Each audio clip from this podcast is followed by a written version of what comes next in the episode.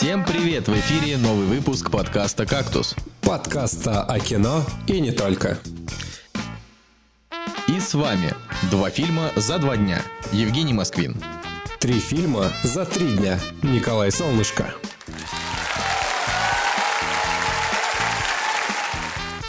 Сегодня в «Кактусе». Канны 2018 против 2019. Магазинные воришки против паразитов. Какой фильм Пола Томаса Андерсона стоит смотреть, если понравился «Однажды в Голливуде»? Нужен ли повторный прокат Человеку-пауку вдали от дома? Время ли умирать агенту 007? И Кевин Смит добрался до Netflix. Ну что, Жень, они вынуждают нас, да, снова обсуждать Кевина Смита. Мне кажется, что... Да, я чуть не прочитал, кстати, время ли умирать агенту Смиту. Слушай, ну э, до этого мы еще дойдем. Короче, по поводу Кевина Смита. И без повода. Да, давай, и... что у него там за новость-то вообще такая? Что за новость у него? А, на, ну, на самом деле это новость из разряда вот этой вот новости, которую люблю больше всего. Типа никто не ждал и всем насрать. То есть это вот такая...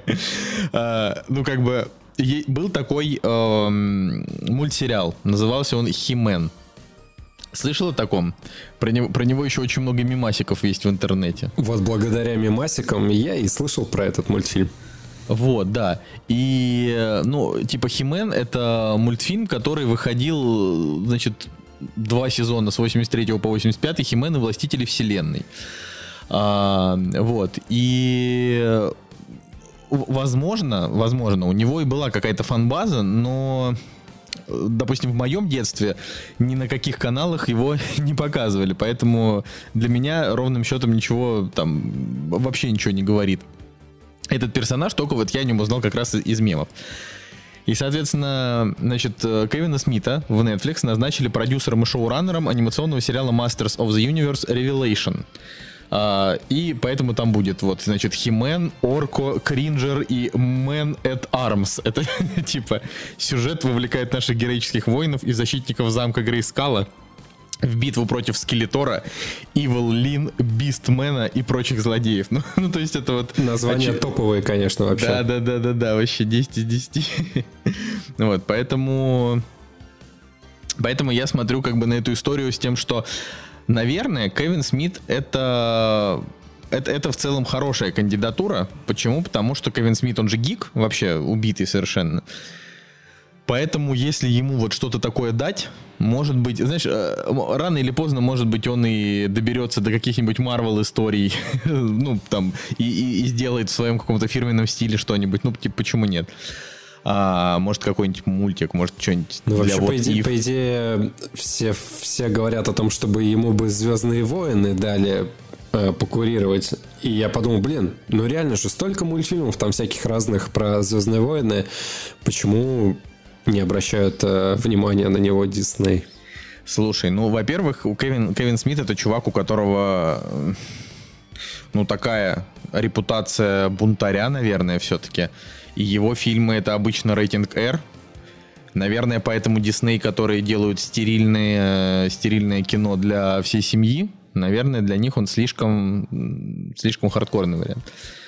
Вот, но я просто так скажу, что меня эта новость, она вообще, вообще меня не возбудила ни капельки. То есть я смотрю и думаю, ну, блин, ну ок. То есть, скорее всего, а, даже я бы сказал 90%, что я буду смотреть этот мультфильм, потому что мне интересно, что вообще делает Кевин Смит.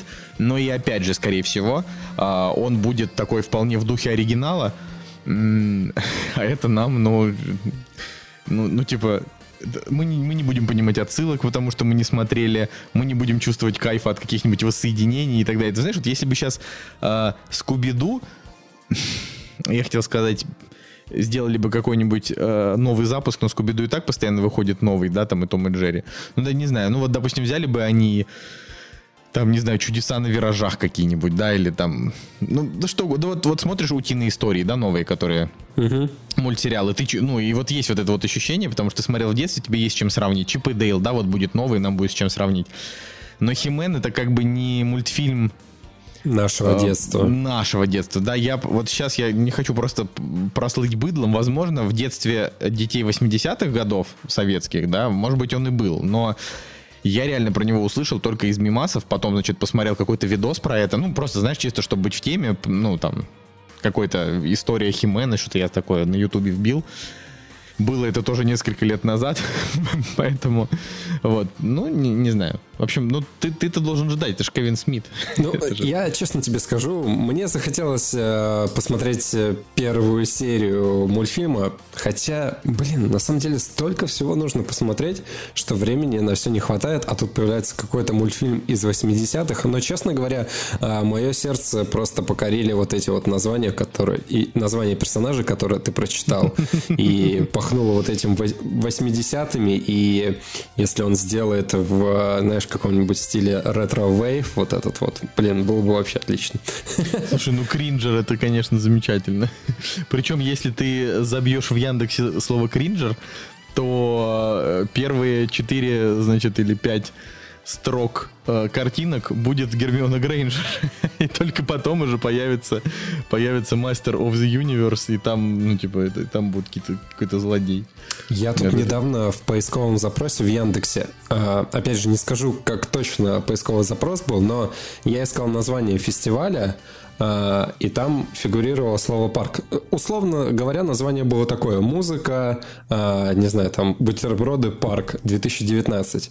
И мне нужно было найти картинки, э, постеры этого мероприятия. Я, значит, копирую название, вставляю его в Яндекс там, или Google, нажимаю найти, и все картинки, которые он мне выдавал, он мне выдавал Linkin Park. Он мне вообще ни одной, ни афиши, ничего. Просто вот среагировал на слово парк в названии. Слушай, ну вот так, такое, такое, кстати, я, я вот иногда замечаю, что Яндекс, он типа очень плохо работает как браузер. Ну, ой, не как браузер, простите, как поиск. А, при этом там, при этом в русскоязычном сегменте в Гугле искать невозможно. Я обычно, знаешь, как если мне нужно, допустим, найти какую-нибудь обложку альбома, я иду в Google, а, если мне нужно там найти какую-нибудь какую историю, там, связанную с, ну, с чем-то русским, да, то я иду в Яндекс, потому что я вот думаю, бедные американцы, а если им нужно найти что-то связанное с чем-то русским? Как же они без Яндекса-то? Ладно. Ой, ну что вообще, как, как, как дела-то у тебя, расскажи. Слушай, ну, побывал на свадьбе, то есть у меня продолжение истории. Я сначала на мальчишнике побывал, вот, а сейчас на свадьбе и чудесно, господи, я... Стареешь, брат, стареешь. Да. О, свадьба, свадьба. Во-первых, не то чтобы я старею, потому что меня немножко унесло на свадьбе, а во-вторых, э, нам повезло с погодой, жара просто в Питере стояла, и свадьба проходила в таком местечке, ну, в Петергофе, короче, и там есть э, гольф-клуб. Вот, и на территории этого гольф-клуба есть, соответственно, э, шатер. И долго я даже не думал, я полежал на травке. Господи, это было чудесно. Смотришь в небо чистое, лежишь на травке, тебе хорошо, голова немножко кругом идет, музыка где-то там играет на заднем плане. В общем, было чудесно. Да. Реально, это такие, знаешь, э, чисто стариковские темы. Мне, мы вот ходили в воскресенье кататься на, значит, я на, на доске, Настя на самокате.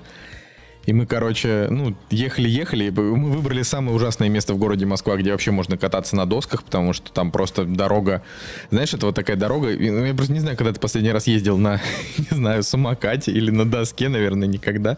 Самокат вот. у меня на балконе стоит, пыльный, ладно, я ладно. не знаю, по последний раз, наверное, реально в позапрошлом году его трогали. Ну, короче, просто суть в том, что когда вот, э, типа, ты едешь там на, на самокате или на доске, то тебе нужен ровный асфальт, и желательно, чтобы он а, либо немножко, немножко под гору, либо чтобы ровно. Вот, с доской, э, с доской так это вообще обязательно, потому что ты держишься только, ну, только ногами, да, руками ни за что. Вот. А мы приехали в такое место, где асфальт, знаешь, типа каждые три метра там был стык, ну, типа шо, швы, такой разрыв асфальта. Такой, знаешь, типа, я не знаю даже насколько объяснить, ну, на 5 сантиметров. Угу. Я вот, э, честно, как человек, который в асфальтостроительстве не очень хорошо понимает, я не понимаю, типа, э, это вот он треснул, или это они его так клали, знаешь, типа положили кусок, там 5 метров, потом маленький промежуток и снова кусок но что-то мне подсказывает по размеру этих что трещин. Это второй вариант. Что это все-таки первый, первый? вариант, что, ну, что он потрескался наоборот. Что, в смысле, Не что они его так клали. Понимаешь, я говорю, если бы они его так клали, о, по крайней мере, были бы, ну, знаешь, такие ровные, ну, полоски, да. Ой, в общем, я это к тому, что мы там ехали-ехали, и, конечно, удовольствия было мало от такого катания, и доска вся просто раз, раздолбалась, в общем, просто кошмар. А, но мы оказались в совершенно потрясающем месте, когда был закат солнца. А, то есть мы вот что-то едем, едем, нас там, значит, колдыбает вообще, знаешь. А, и тут там кто-то из тех, кто катался, там, такие, смотрите, типа, смотрите, солнце садится так красиво за там... А мы были недалеко от Измайловского парка для москвичей, о, от Измайловского Кремля, москвичи, наверное, будут знать. Вот, и мы просто были с той стороны, когда солнце садилось, и оно как бы так ложилось на купола, и как mm-hmm. силуэт в, вдалеке. Вот именно, то, то есть там как бы, там очень много таких куполов.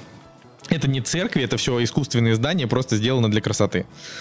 А, вот, это такой, знаешь, очень такой олиповат, олиповатый такой Кремль, просто для того, чтобы там гулять, причем там все очень странно. Ну, в общем, это такое очень сомнительное место.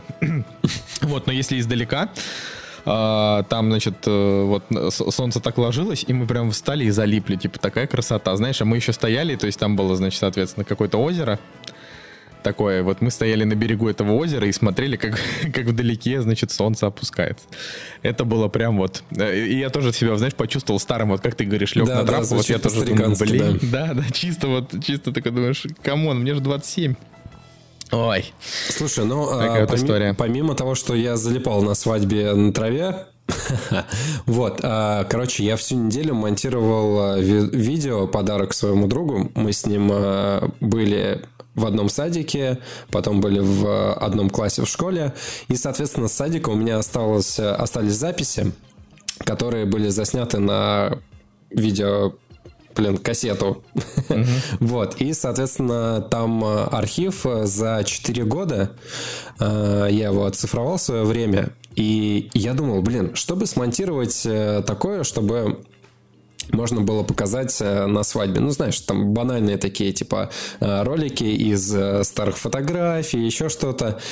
И, в общем, в один момент я начал пересматривать вот эти вот видеозаписи VHS, и на заднем фоне у меня играл Slipknot. Чувак. Это так идеально наложилось вообще. И я в итоге всю неделю э, нарезал... Э, Вместо вот... работы, да?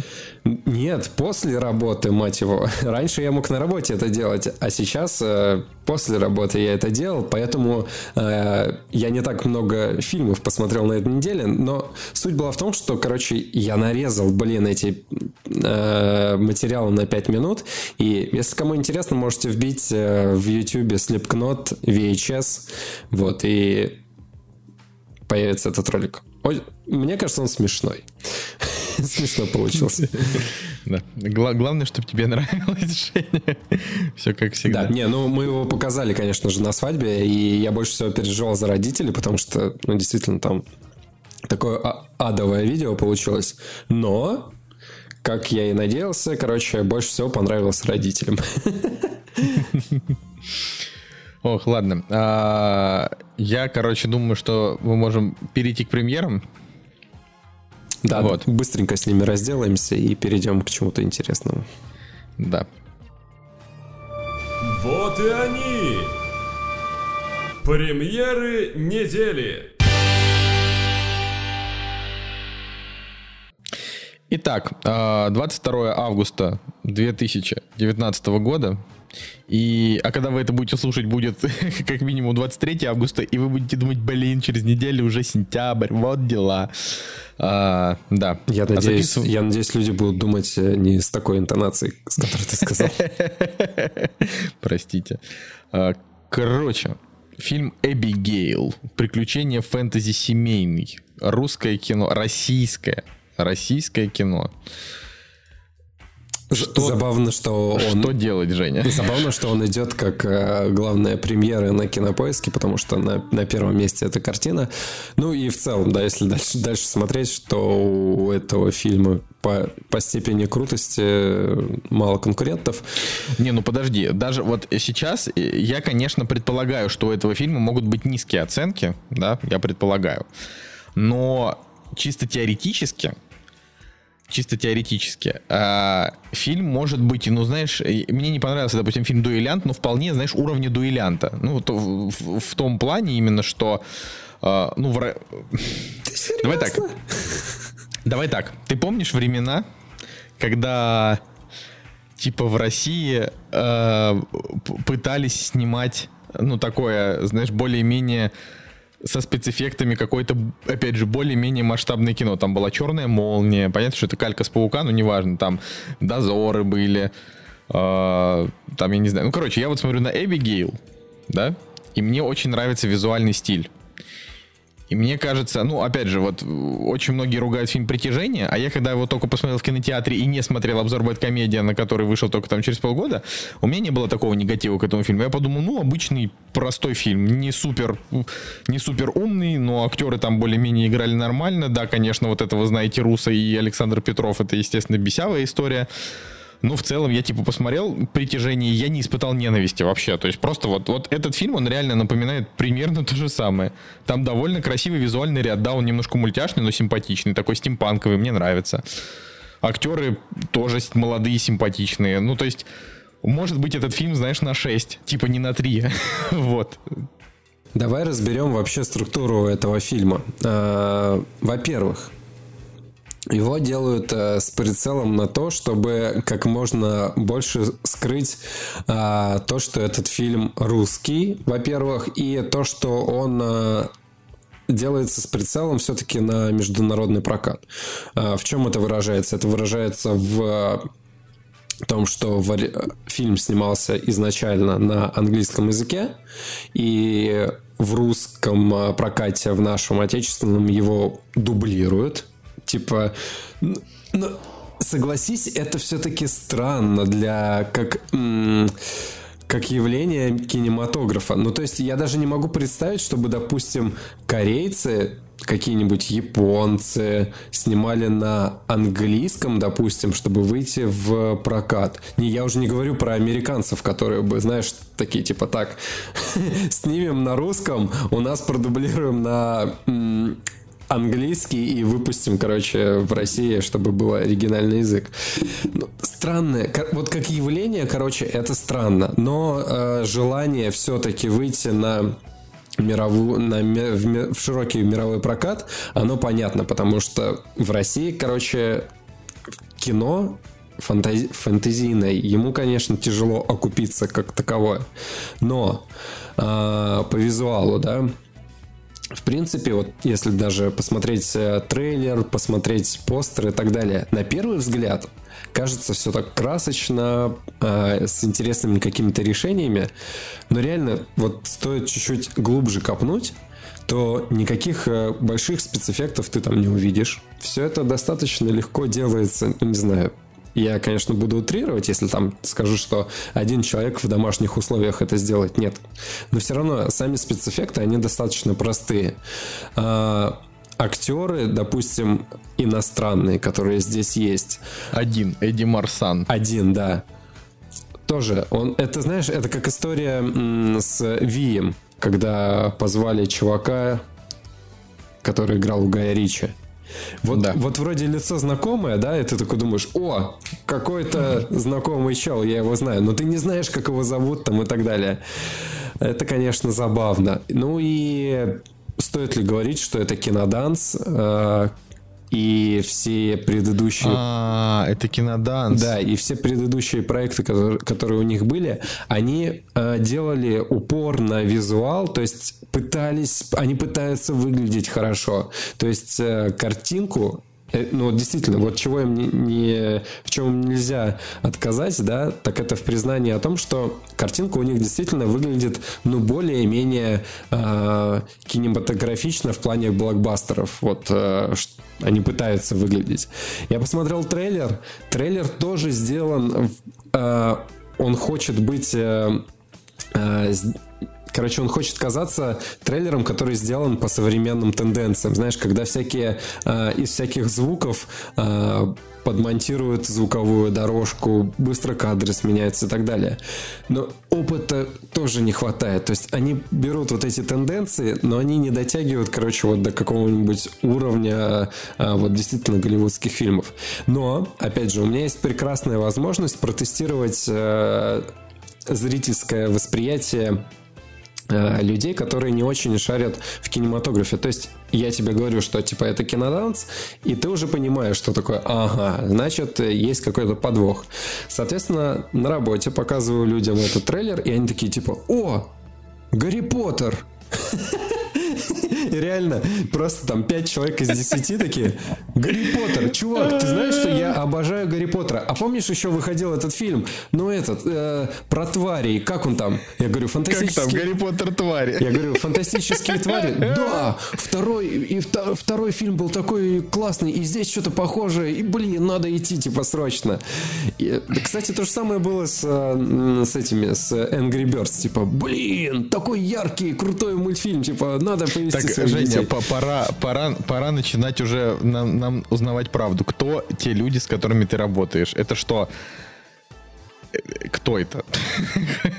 просто, просто ответь. Слушай, да это просто обычные люди, которые, э, у которых возраст э, такой же, как у меня, но, но они просто кинематографу короче, не уделяют столько времени, сколько мы. То есть их знания поверхностные. О, Жень, мне тут, знаешь, недавно предъявили за то, что у меня недостаточный киновкус.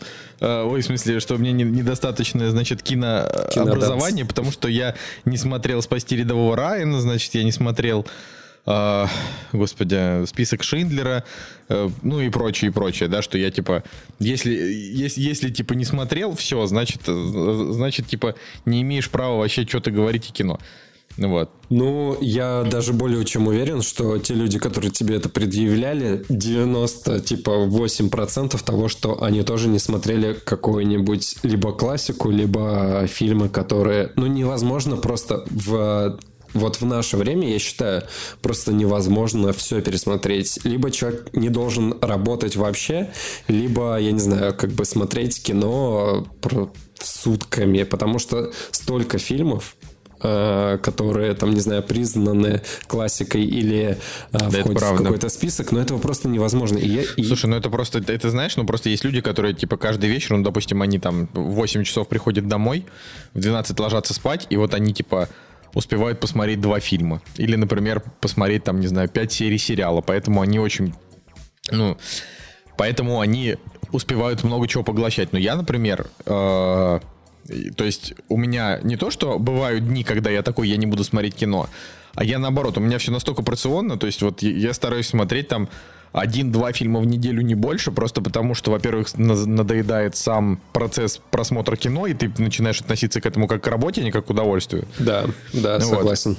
А типа, то есть нужно прям... Вот мне хочется, чтобы у меня возникло желание, типа, блин, хочу посмотреть кино. Потому что когда мы включали, например, «Спасти рядового Райана», о котором я сегодня тоже пару слов скажу, а, от фильма-то мы получили удовольствие, но просто вот у нас условно было там, там 10 фильмов в очереди на просмотр, и я просто мог ткнуть на любой из них. И мы такие, блин, ну давай Райна, давай Райна. То есть это уже, уже как-то без удовольствия.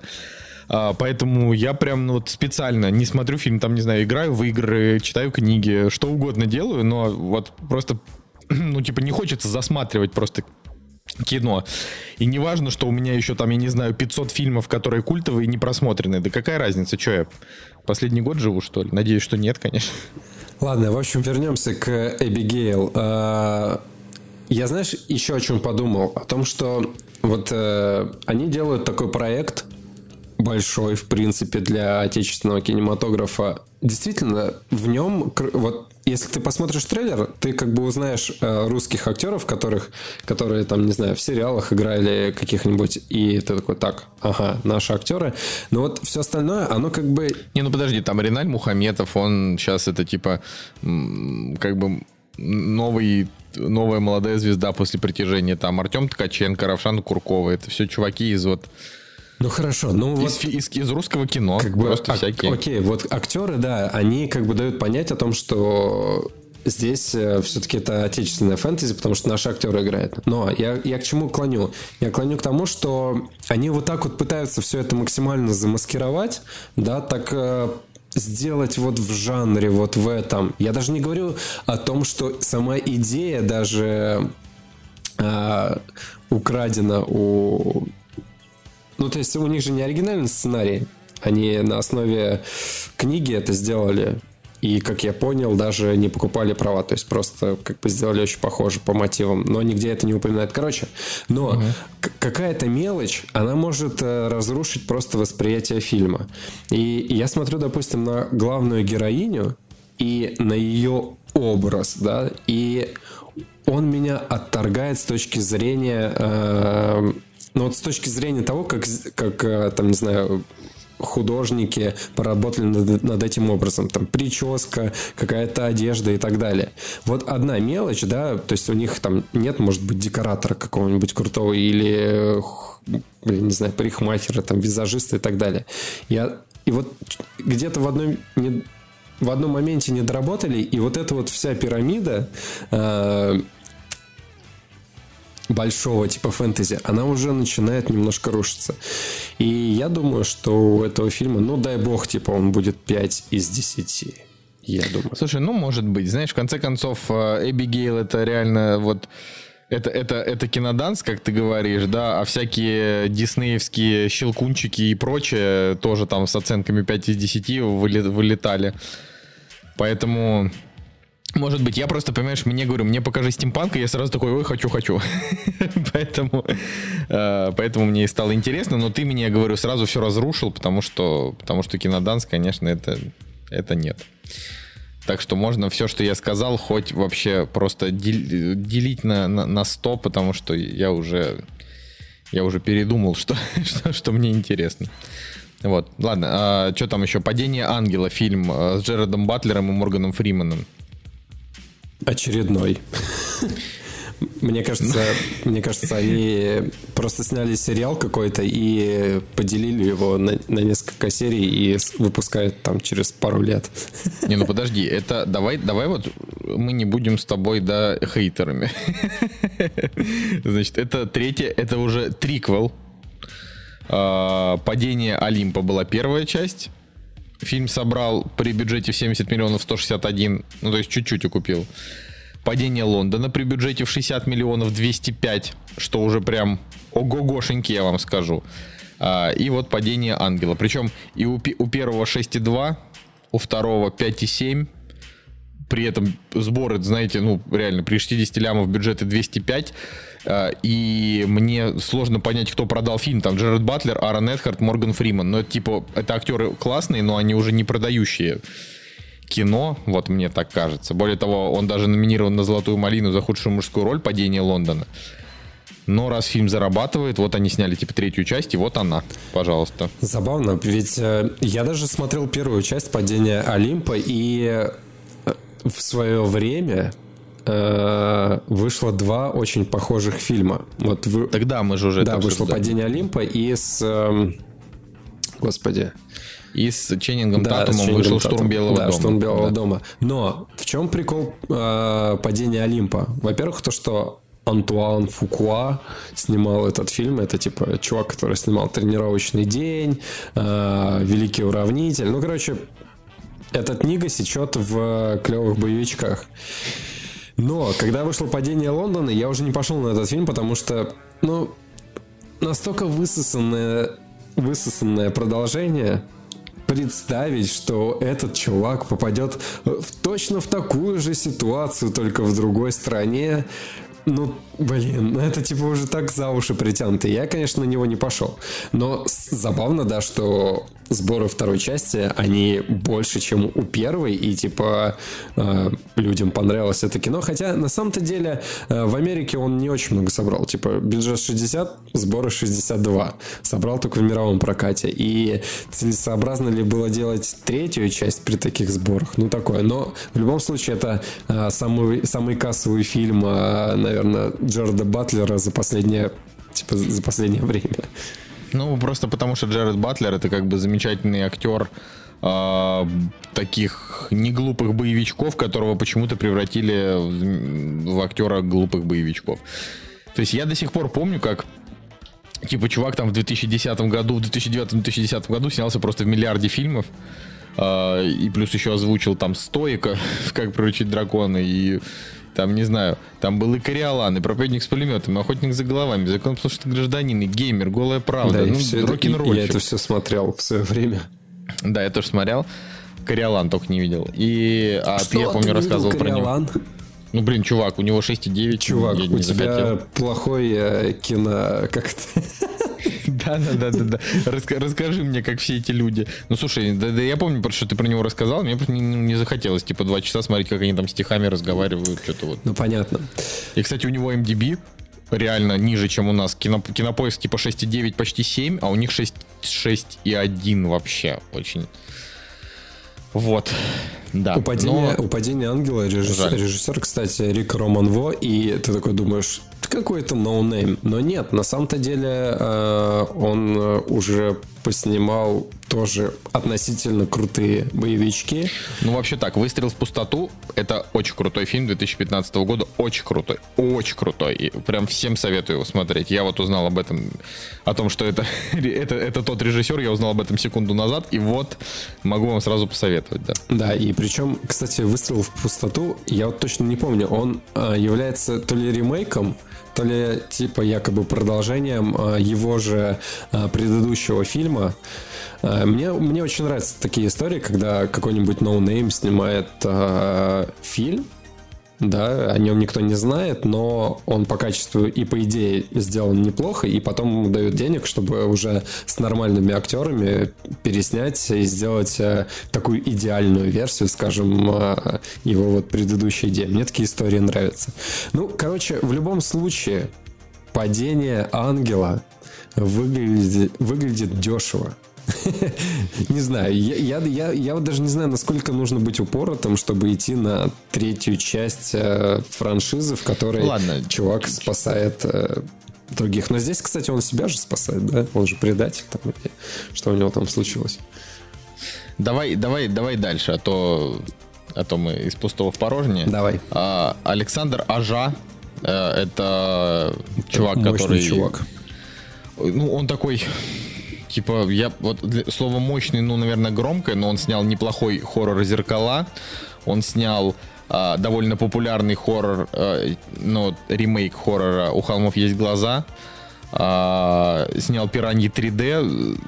С- мы, ну, мы его смотрели, совершенно замечательный фильм про то, особенно мой любимый момент, когда пираньи а, откусили члены, он в- крупным планом вот так вот перед экраном, и это, конечно, Ну, это лютейший трэш, но он, кстати, забавный был. Он же снял фильм «Рога» с Дэниелом Рэдклиффом. а, И вот фильм, значит, «Девятая жизнь Луи Дракса», про который я вообще ничего никогда не слышал. Вот. А, И вот сейчас выходит фильм, который называется «Капкан». Он про то, как... э, На самом деле, ну, ну, в принципе, это интересно, наверное, для людей, которые любят такой жанр. А, Значит, на Флориду обрушился ураган, и главная героиня, она, значит, э, в подвале дома а- значит, э, оказывается наедине с какими-то с какими-то крокодилами, которые пытаются их сожрать. Вот такая история, знаешь, а как там этот фильм с э, Блейк Лайвли, где она... На мели, по-моему, или что-то. Нет, ну он не на мели называется как-то. Отмель, отмель, точно, да. Вот, где, где она там типа пытается, пытается понять, как бы сделать так, чтобы акула ее не сожрала. ну, такое. Вот, и вот, возможно, да, плюс Кайс Каделарио довольно, как это сказать, подающая надежды актриса, которая сыграла в «Пиратах Карибского моря».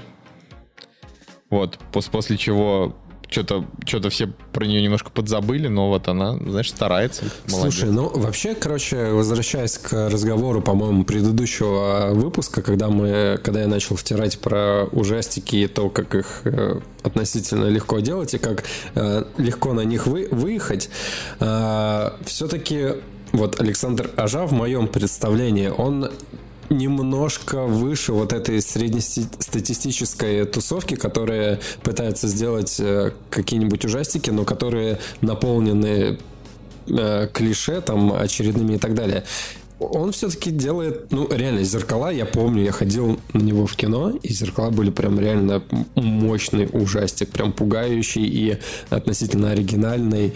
Вот. Ну, он а, там совершенно чудовищная сцена, где тетка разрывает себе лицо, она прям да, такая жуткая. вообще жуткая. Вот, и там... Ну, там такая, типа, концовка, когда такой, кот, как же так? Ну, типа, а, вот, но по факту, если уж, если уж, да, быть справедливыми, фильм, ну, не, не прям ну, супер шедевр. Прям супер но, конечно, да. Но, но давай, давай так, вот если, если средние хорроры это где-нибудь вот последние годы, это, это 4 из 10, то вот Александр Ажа снимает типа на 6,3. Да, это, это, это уже хорошо, на мой взгляд. Тем более, что у вот этого капкана у него уже MDB 6,6, а 6,6, как мы помним из рассказа, когда мы говорили про... Господи, про страшные истории для рассказов что-то в темноте, да? Да, да. 6,6 это вообще максимально высокая оценка для, для, для вообще для хоррора в наше время. Вот, дальше уже идут просто хорроры-шедевры, знаешь, ну, типа заклятие. Да, вот, там, я, когда, я, я и говорю, что он э, немножко не дотягивает до Джеймса Вана в какой-то степени, и DC бы могли обратить на него внимание, или какие-нибудь э, студии, которые, э, которые делают крупнобюджетные фильмы. Мне кажется, Но... чувак уже мог бы переквалифицироваться. Слушай, ну а с другой стороны, зачем? Вот он там, ну типа его фильмы там что-то более-менее собирают, актеры к нему нормальные, но не первого, не, не первой, так сказать, волны, там, а второй, ну более-менее идут. Ну вот, он что-то снимает себе в свое удовольствие, да клево. Ты понимаешь, если человек хорошо снимает малобюджетные хорроры, не нужно заставлять его снимать крупнобюджетные хорроры, потому что он с ними не справится. Не, я, я согласен. Но я, я просто возвращаюсь к той теме, что вот э, когда Marvel зовут к себе каких-нибудь нестандартных режиссеров, которые э, все-таки привно, привносят в свой стиль, и когда все-таки DC позвали Джеймса Вана сделать Аквамена, и э, хвала богам, он все-таки, не знаю, там какую-то частичку оригинальности туда привнес, я все-таки... Слушай, ну он, он не уничтожил Аквамен, Аквамен, Аквамена, господи. Как бы вы его ни ненавидели, от Цигулиев там особенно, да, я считаю, что Джеймс Ван нормальный фильм снял, типа, мог, могло бы быть и хуже. Вообще все боялись, что Аквамен это будет просто сказка про каких-то непонятных рыб, а это все-таки оказался более-менее какой-то внятный фильм, ну, ну, не знаю, разве нет? Цигулиев, скажи нам, напиши в комментариях собак Сутула. Ты сказал Ахвамен, еще так с таким акцентом, как интересно в грузинском э, дубляже, типа не Аквамен, а Ахвамен. Ой, ладно. Ладно, Чё, есть да, ли что-то еще на этой неделе, что тебе интересно? А, и да, есть на самом деле крутой фильм, о котором я бы хотел сказать. Но тоже, знаешь, э, в двух словах, э, фильм отечественный, Господи, почему мне выпадает доля говорить про отечественные картины? А, фильм называется «Бык», он про 90-е, и на первый, вот по первым словам, все такое, типа, опять чернуха и так далее, но вот он отдает немножко э, балабановщиной, и более-менее стильно снят, и картиночка у него неплохая. Но видно, что э, над фильмом поработали. Тем более у него, его, кстати, прокатывает э, наша любимая компания W DSSPR.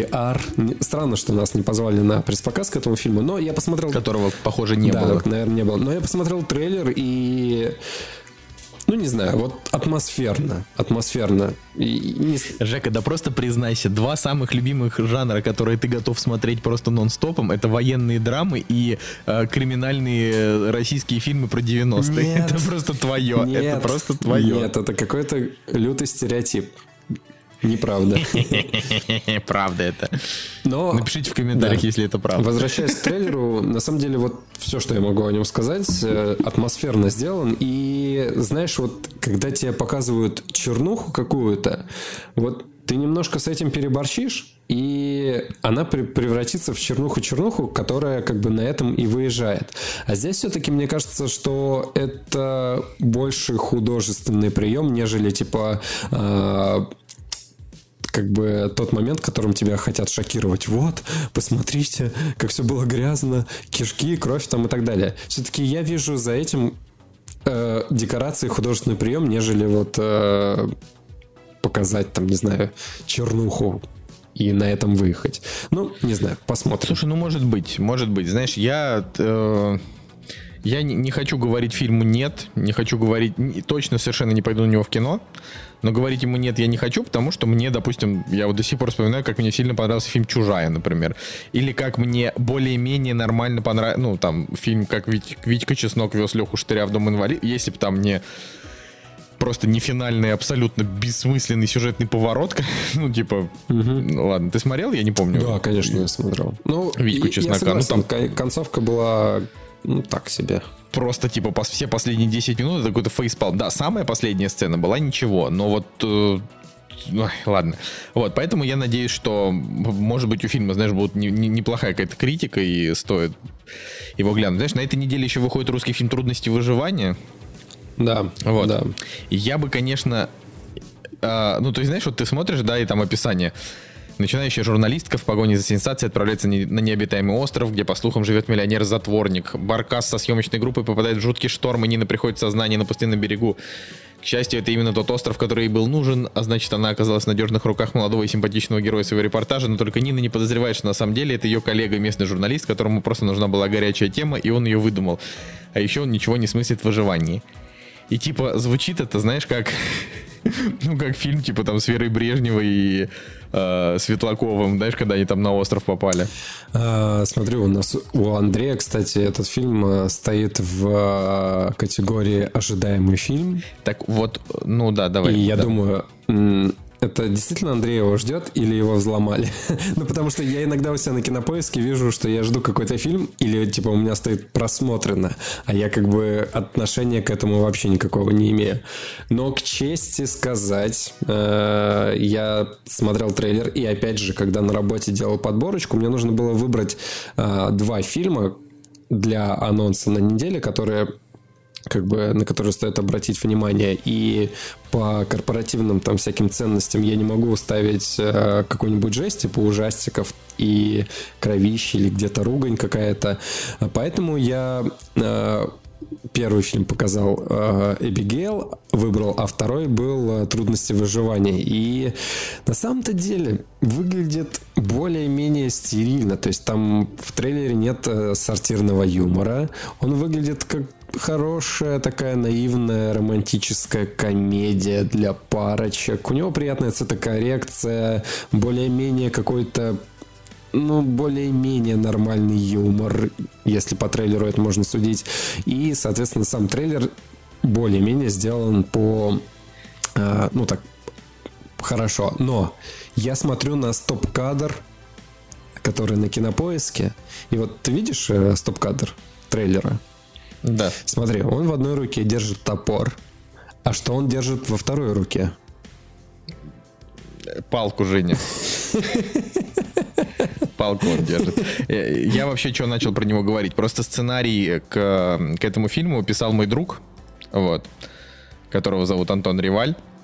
И он же скоро выходит фильм, который называется «Француз», где Антон Риваль будет играть главную роль. И у него довольно симпатичный трейлер. Э, Там типа черно-белое кино про французов в Советском Союзе. Вот, и, соответственно, я, я просто так могу сказать, знаешь, вот как Бэткомедиан, когда, ну, типа, когда вот, вот у него друзья где-то там в чем-то замешаны, а, он, он не будет сильно критиковать. Я так скажу. Я очень надеюсь, что «Трудности выживания» окажется неплохим фильмом. А, вот. А если окажется плохим, я просто ничего... Я, я просто обойду стороной этот момент все-таки, потому что Антон молодец.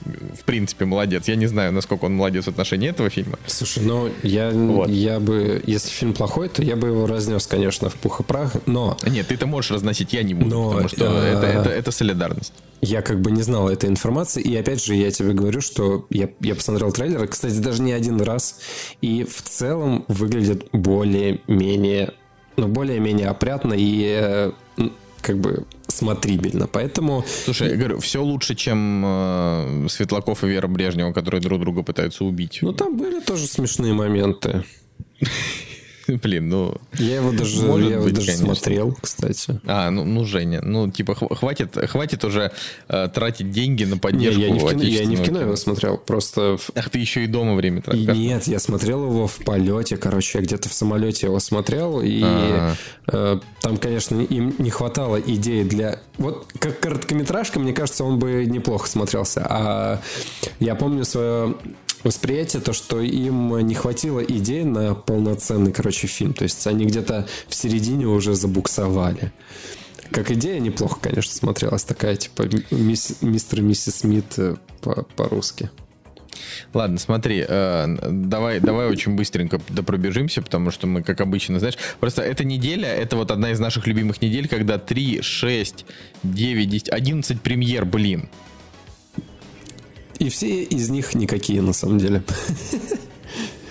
А, Вот, но я просто, я это к чему? К тому, что еще один фильм выходит, который снял Кейси Аффлек, это брат Бена Аффлека, с собой же в главной роли, у которого уже 6,2 кинопоиск, 6,6 MDB, а, про 8 лет назад человечество поразил вирус, убивший практически всех женщин.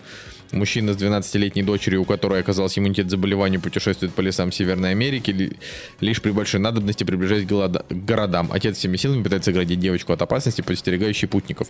Ну, то есть очень интересное описание. Вот, но мы знаем, что Кейси Аффлек это мистер депрессия, поэтому, скорее всего, фильм это просто дикая депрессивная хренотища. Ну Вот. Да, странно, что еще фильм называется «Свет моей жизни». Мне кажется, типа «Свет моей депрессии» было бы правильнее назвать. Не, ну, это, правда, да. Но слушай, это прокатчики перевели прям как есть. Вот, знаешь. Респект. Вот. а, Да. И еще фильм Малышка зомби.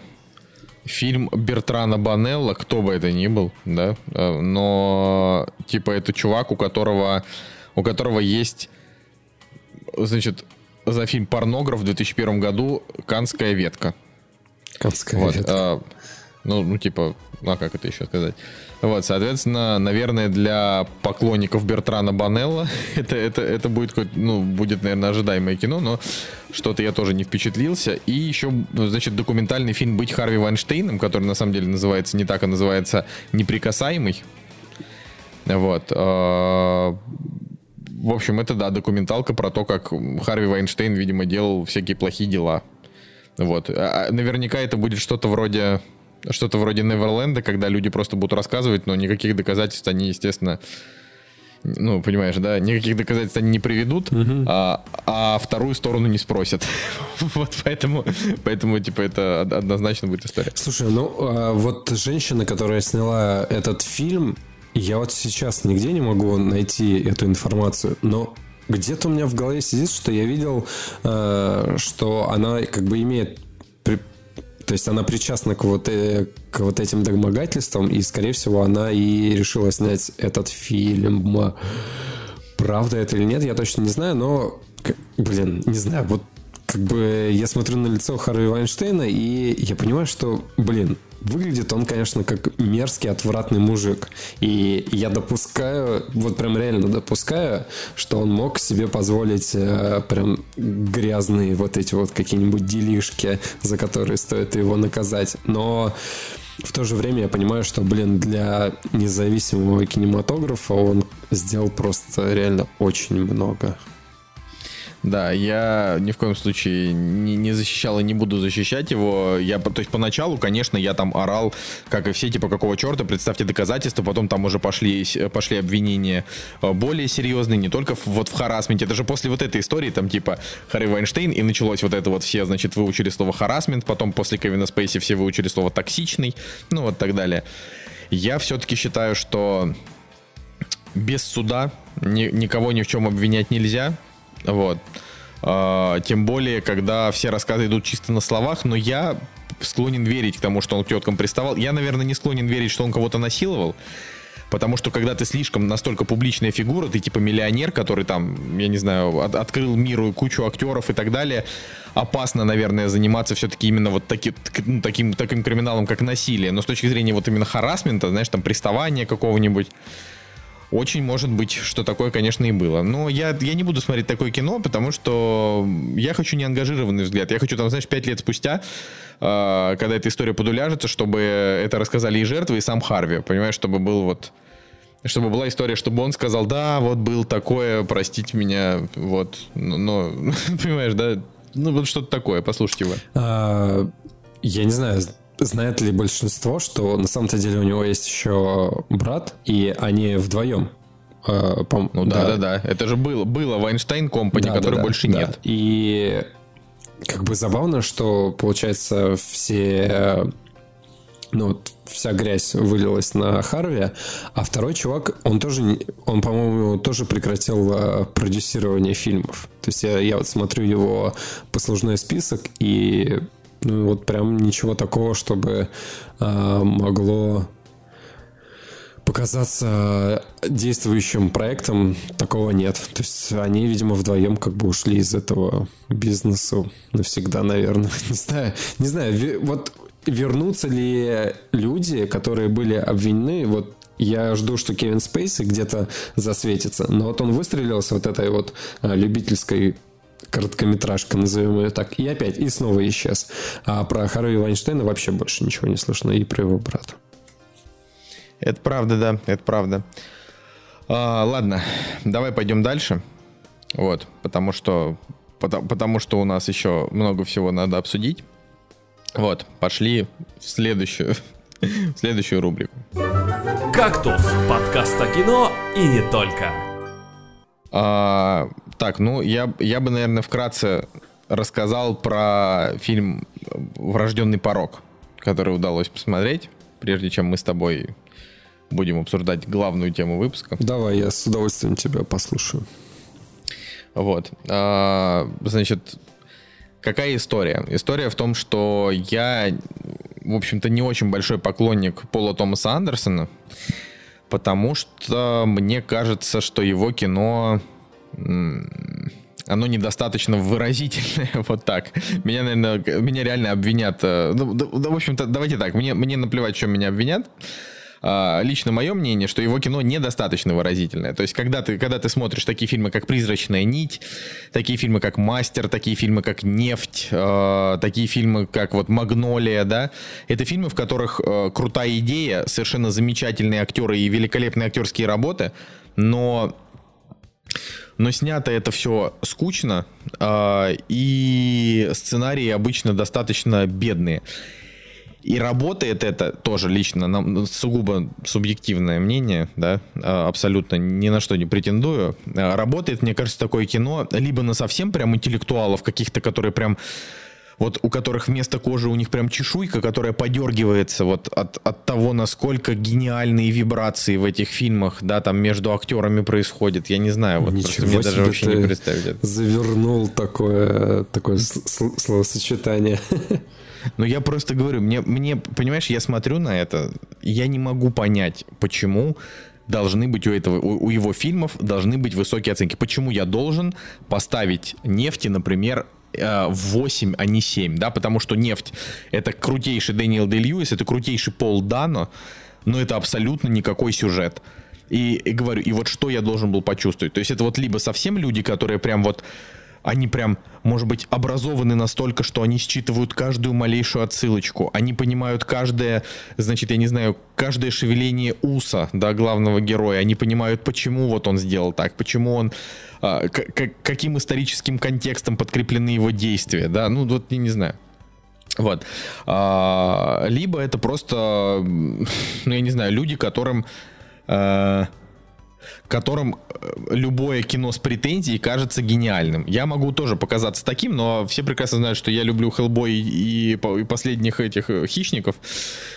И еще ты нормально Поэтому... воспринял притяжение.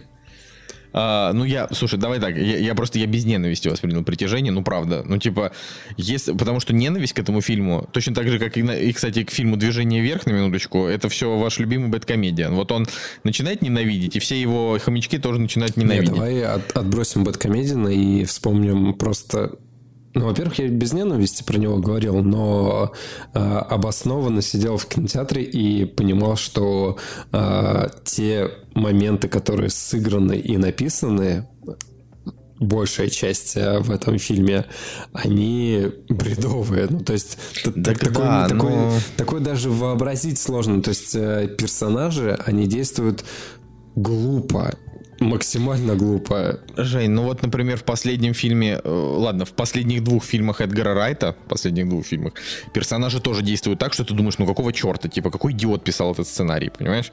Что в, что в «Малыше на драйве», что в, Арм, что в фильме «Армагеддец», ты смотришь, и ты просто не понимаешь, почему такой сценарий, почему герои делают это. То есть я, это я тебе сейчас просто вот первый попавшийся, знаешь, пример взял. А э, если мы возьмем, то даже у Тарантино в Джанго, знаешь, не совсем понятно, какого черта э, негр решил убить вообще абсолютно всех, даже тех, кто, кто вообще не делал ему никакого зла. Ну, так, на минуточку. Ну, вот. С малышом на драйве я не соглашусь в целом, наверное. Да вот ты, говорю, ты пересмотри. Там герои сначала делают одно, потом другое. Ой, да это вот, это, это вот, я, я последнее время, мне прям в глаза вот это ленивые, ленивые сценаристы. Это мое любимое словосочетание последних месяцев. Это третий сезон Э, очень странных дел, когда герои сначала бегут в одну сторону, потом просто разворачиваются и бегут в другую сторону. Ну, давайте, конечно, платить миллионы долларов людям, которые пишут вот такое вот говнище, простите. Ну, э, Короче. И, не, подожди, ну. подожди, подожди. Э, ну. Во-первых, э, суть в чем? Суть в том, что у притяжения просто настолько серьезные щи, вот, вот максимально они хотят показать драму и э, сделать фильм серьезным, чтобы его воспринимали, но в то же время он туп, как пробка просто. То есть э, реально, ну, повторюсь, опять же, сценарные ходы и действия персонажей, они нелогичные, они необоснованные, они какие-то наивные, и, ну и так далее, так далее. Но даже если взять «Малыша на драйве», допустим, э, или Джанго. Но Джанго я вообще не беру, потому что это отдельный, блин, поджанр какой-то. Но вот если взять «Малыша на драйве», он не он не сделан на серьезных щах. Да, там есть драма, но все равно он относится к зрителю как э, легкое развлекательное кино. Поэтому тоже я бы даже не стал на, на, сравнивать это. Тем более я не согласен на тему того, что там герои э, там тупые и что у них там слабый сценарий какой-то и так далее. Но допустим, окей, допустим, если ты это увидел, я все равно э, придерживаюсь того мнения, что в своих жанрах, в, допустим, вот в развлекательном э, боевике, комедийном боевике молодежном такое поступление может быть э, допустимо, но фильм, который вот первыми кадрами э, показывает о том, что здесь просто все настолько серьезно, вот прям вот все вот такое вот прям вы должны страдать, э, мы вот на серьезных щах все это рассказываем, там это ну, Черное и белое. Да не, я же не спорю. А, притяжение далеко, далеко не шедевр, и вообще он, если посмотреть на него вот так вот прям вдумчиво, то он, конечно, тупой и так далее. Я тебе просто привожу примеры. Это просто первое, что мне пришло в голову. Но, кстати, а, если про хищника говорить, и, и вот здесь а, это тоже работает в плане того, что Почему я к хищнику отношусь как к тупому э, кино, у которого тоже там а, куча всяких нестыковок, а, глупых действий и так далее. Но даже если, допустим, ставить э, рядом а, притяжение и хищника, я, я вот, вот, вот действительно, я когда смотрел последнего хищника, ну, настолько мне было стрёмно, короче, следить за тем, как э, сценарий делает вот э, сюжетные ходы всякие и так далее. Но, опять же, одно развлекательное кино с юмором и который как бы предрасположен к тому, чтобы быть тупым, Поэтому я даже не склонен его прям сильно ругать. А вот по, а почему у притяжения как бы ненависть, ну, абстрагируясь от Бэткомедиана, здесь я могу понять, потому что, ну, вот лично для меня там а, вот это вот несоответствие серьезности и тупости, оно, конечно, не сочетается вообще. Ну да ладно. Хорошо. Ну, короче, вернусь, вернусь к Полу Томасу Андерсона. Так вот, э, значит, ни один его фильм, он меня в какое-то состояние просто благоговейного транса не, не вводил. А, призрачная нить, на мой взгляд, просто, ну, просто переоценена а, со всеми, ну, там, с номинацией на Оскар и прочее, да. А, Мастер это в принципе очень среднее кино. Давай так, даже нет смысла это все сейчас перечислять. Просто если вы хотите смотреть на действительно хорошие актерские работы, вот с, актерами умеет работать, да, Пол Томас Андерсон. С точки зрения вот сценария, как-то, как-то мне кажется, он недостаточно хорош, но это исключительно мое мнение, оно вообще не важно и так далее. Вот так вот, «Врожденный порог» — это первый фильм, который я поставил 8, и это, это самый низко оцененный его фильм вообще за все время, понимаешь? То есть у него, а, у него 81 метакритик, ну, то есть неплохой, но у него 6,7 MDB, 6,6 кинопоиск, и это прям низкие оценки. Вот. А, при этом кино на мой взгляд, просто невероятно классная вообще. А, я и трейлер увидел, наверное, вот в 2014 году, когда он вышел, и он еще этот фильм в кинотеатрах не шел. И я такой думаю, блин, почему он типа не идет в кинотеатрах, там же вроде такие актеры. Вот, а, но что-то вот он прошел мимо нас, сразу, сразу его, короче, релизнули на типа DVD и Blu-ray. Соответственно, там главную роль играет Хакин Феникс, также там есть Джош Бролин, Оуэн Уилсон, Кэтрин Уотерстон, э, обнаженная, кстати, которая в «Фантастических тварях», значит, Рис Визерспун, Бенисио Дель Торо, ну и еще куча всякого разного люду. Вот, он провалился в прокате. А, снят он по роману Томаса Пинчона. Это один из таких самых культовых американских писателей, типа наряду там с Селлинджером, с каким-нибудь Дэвидом Фостером Уоллисом, если вам вообще эти фамилии что-то говорят. А, Пинчон написал «Радугу тяготения». Это такой тысячестраничный роман, в котором ни хрена не понятно, ты просто читаешь и не понимаешь, что происходит. А, а вот «Врожденный порог» — это его роман, который люди прочитали и поняли. Ну, потому что там внятный сюжет, там что-то какие-то события происходят и так далее.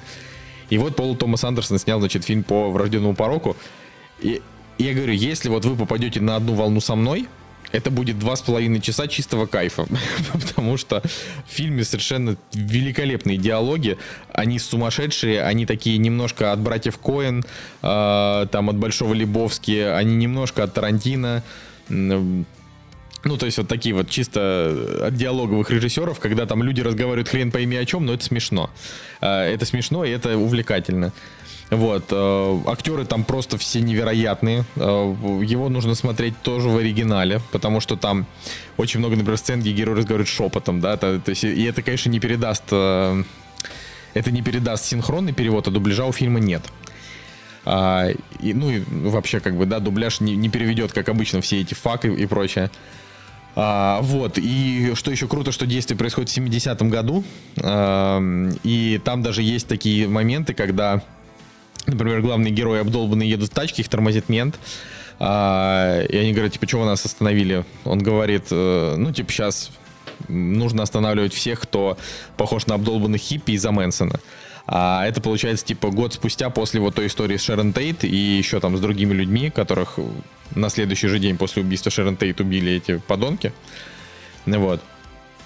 Поэтому, типа, Лос-Анджелес, там все находятся в такой в, в, в таком очень странном отношении к этим же хиппи. Там те же менты, например, они постоянно там пинают хиппи э, в этом фильме. Главного героя все называют хиппи, и все время ему, значит, э, отваливают ему каких-то люлей, да, потому что думают, что он, ну, не то, что думают, а просто потому, что это вот такое шаблонное неприятное отношение. А сюжет, короче, у фильма детективный. То есть это э, история про то, как чуваку приходит его бывшая и говорит, типа, мне нужно, чтобы ты помог мне разобраться с одним делом. И он такой, блин, ну ладно, я помогу тебе разобраться с делом. И одновременно он обещает помочь еще там 10 людям разобраться с их делами. И вот он что-то пытается разобраться, но вместо этого он просто курит траву и ходит с места на место и попадает в какие-то приключения. Э, ну вот, если вот вам не знаю, зашел однажды в Голливуде с его тягучей атмосферой, когда 2 часа 40 минут там практически ничего не происходит, врожденный порог наверняка тоже зайдет, потому что э, у него такой же медленный темп, он тоже держится на диалогах, в основном и на актерской игре. Вот. Это то, что я хотел сказать. И я, правда, очень рад, что хоть какой-то фильм Пола Томаса Андерсона, я могу сказать, что да, вот это прям мое. И очень... Просто это так смешно, реально. Типа, у фильма самые низкие оценки среди его, среди его картин, да, зрительские, а у меня, у меня стоит ему самое высокое. Женя, просто что за проклятие на меня повесили? Просто почему? Ну, я, на самом деле... У нас с тобой в последнее время достаточно сильно различаются взгляды на кино, но... Так у, всех, у нас у нас троих, я бы да, сказал. но э, вот что касается «Однажды в Голливуде», мы с тобой сошлись э, практически тютелька в тютельку. вот, поэтому я склонен тебе доверять э, относительно мнения этого фильма. Ну, не то, что доверять, а как бы э, считать для себя, что ну, этот фильм действительно такой, как ты рассказал. Не, ну просто, чтобы ты понял, реально, у фильма, то есть вот я, в принципе, редко встречаю, когда идет такой резкий разрыв между критикой и... Э, то есть, вот, ну, понимаешь, да, 81 метакритик, это оценки, знаешь, типа 7,7-8,5, понимаешь, обычно. Mm-hmm. Вот. А тут типа 6,6, 6,7. И говорю, и мне это прям, прям удивительно, потому что... Блин, я не знаю, а ты смотрел фильм «Да здравствует Цезарь» братьев Да, Коэн? я смотрел его. Я даже не знаю, ну хорошо, «Славные парни», вот там был фильм, мы смотрели э, с этим, с, э, господи, Расселом Кроу и этим красавчиком. Да, славный, я и тот, и тот фильм смотрел. Да, это я просто сейчас вот накидываю. Просто этот фильм, он как бы похож на них, на всех одновременно, но в то же время похож только э, какими-то идеями именно, потому что по факту кино же оно сделано ну, по книге, да, соответственно, значит, у него есть литературный первоисточник, который ниоткуда не, не взят, да, тем более, что Пинчон — это вообще довольно интересная фигура. Если вам вдруг интересно, не знаю, расширить кругозор, почитайте, потому что это тип, который всю жизнь там э, скрывался от журналистов, никто, ну, там, Никто не знает адекватно, как он выглядит, как он выглядит сейчас, тем более. Uh, он там практически всю жизнь не давал интервью, вообще был затворником, так же, как и Селлинджер. Uh, и, ну, и, типа, его самый главный роман — это абсолютная какая-то сюрреалистическая хренота, просто нев- невозможная, но при этом культовая. Да. Вот, поэтому, может быть, будет интересно. Я, вот, мне бы очень хотелось посоветовать его всем вам и сказать, ребята, посмотрите, потому что это круто. Но все-таки, исходя из того, что большая часть оценок не самые высокие, наверное, я склонен к тому, что чтобы не советовать его, чтобы мне потом не было претензий, потому что, ну, мои вкусы, типа, различаются с другими к сожалению. Но если вдруг вы подумаете, если вдруг вы такие же, как и я, и вы считаете, что Пол Томас Андерсон снимает какую-то хренотень недоделанную, типа Магнолии, вот этот просто вообще фильм, в котором три часа просто, просто ничего, да, то может, может вам зайдет. Все, я, я закончил. Неплохо, неплохо. Ну что, тогда можно перейти к тому, что мы с тобой вдвоем посмотрели Давай. на этой неделе. Давай. Предлагаю начать э, с более старого фильма в нашем списке. Э, фильм, который называется «Магазинные воришки». Ну, ты, ты тему-то обозначь. Да, тема, соответственно, да вообще предыстория какая ты посмотрел э, этот фильм вообще на предыдущей неделе, правильно? Ну да, по-моему, за, за, ну да, короче, да. И так готов было. был обсудить еще на, в, э, в прошлом выпуске, но я, к сожалению, не успел посмотреть, и мы перенесли на эту неделю.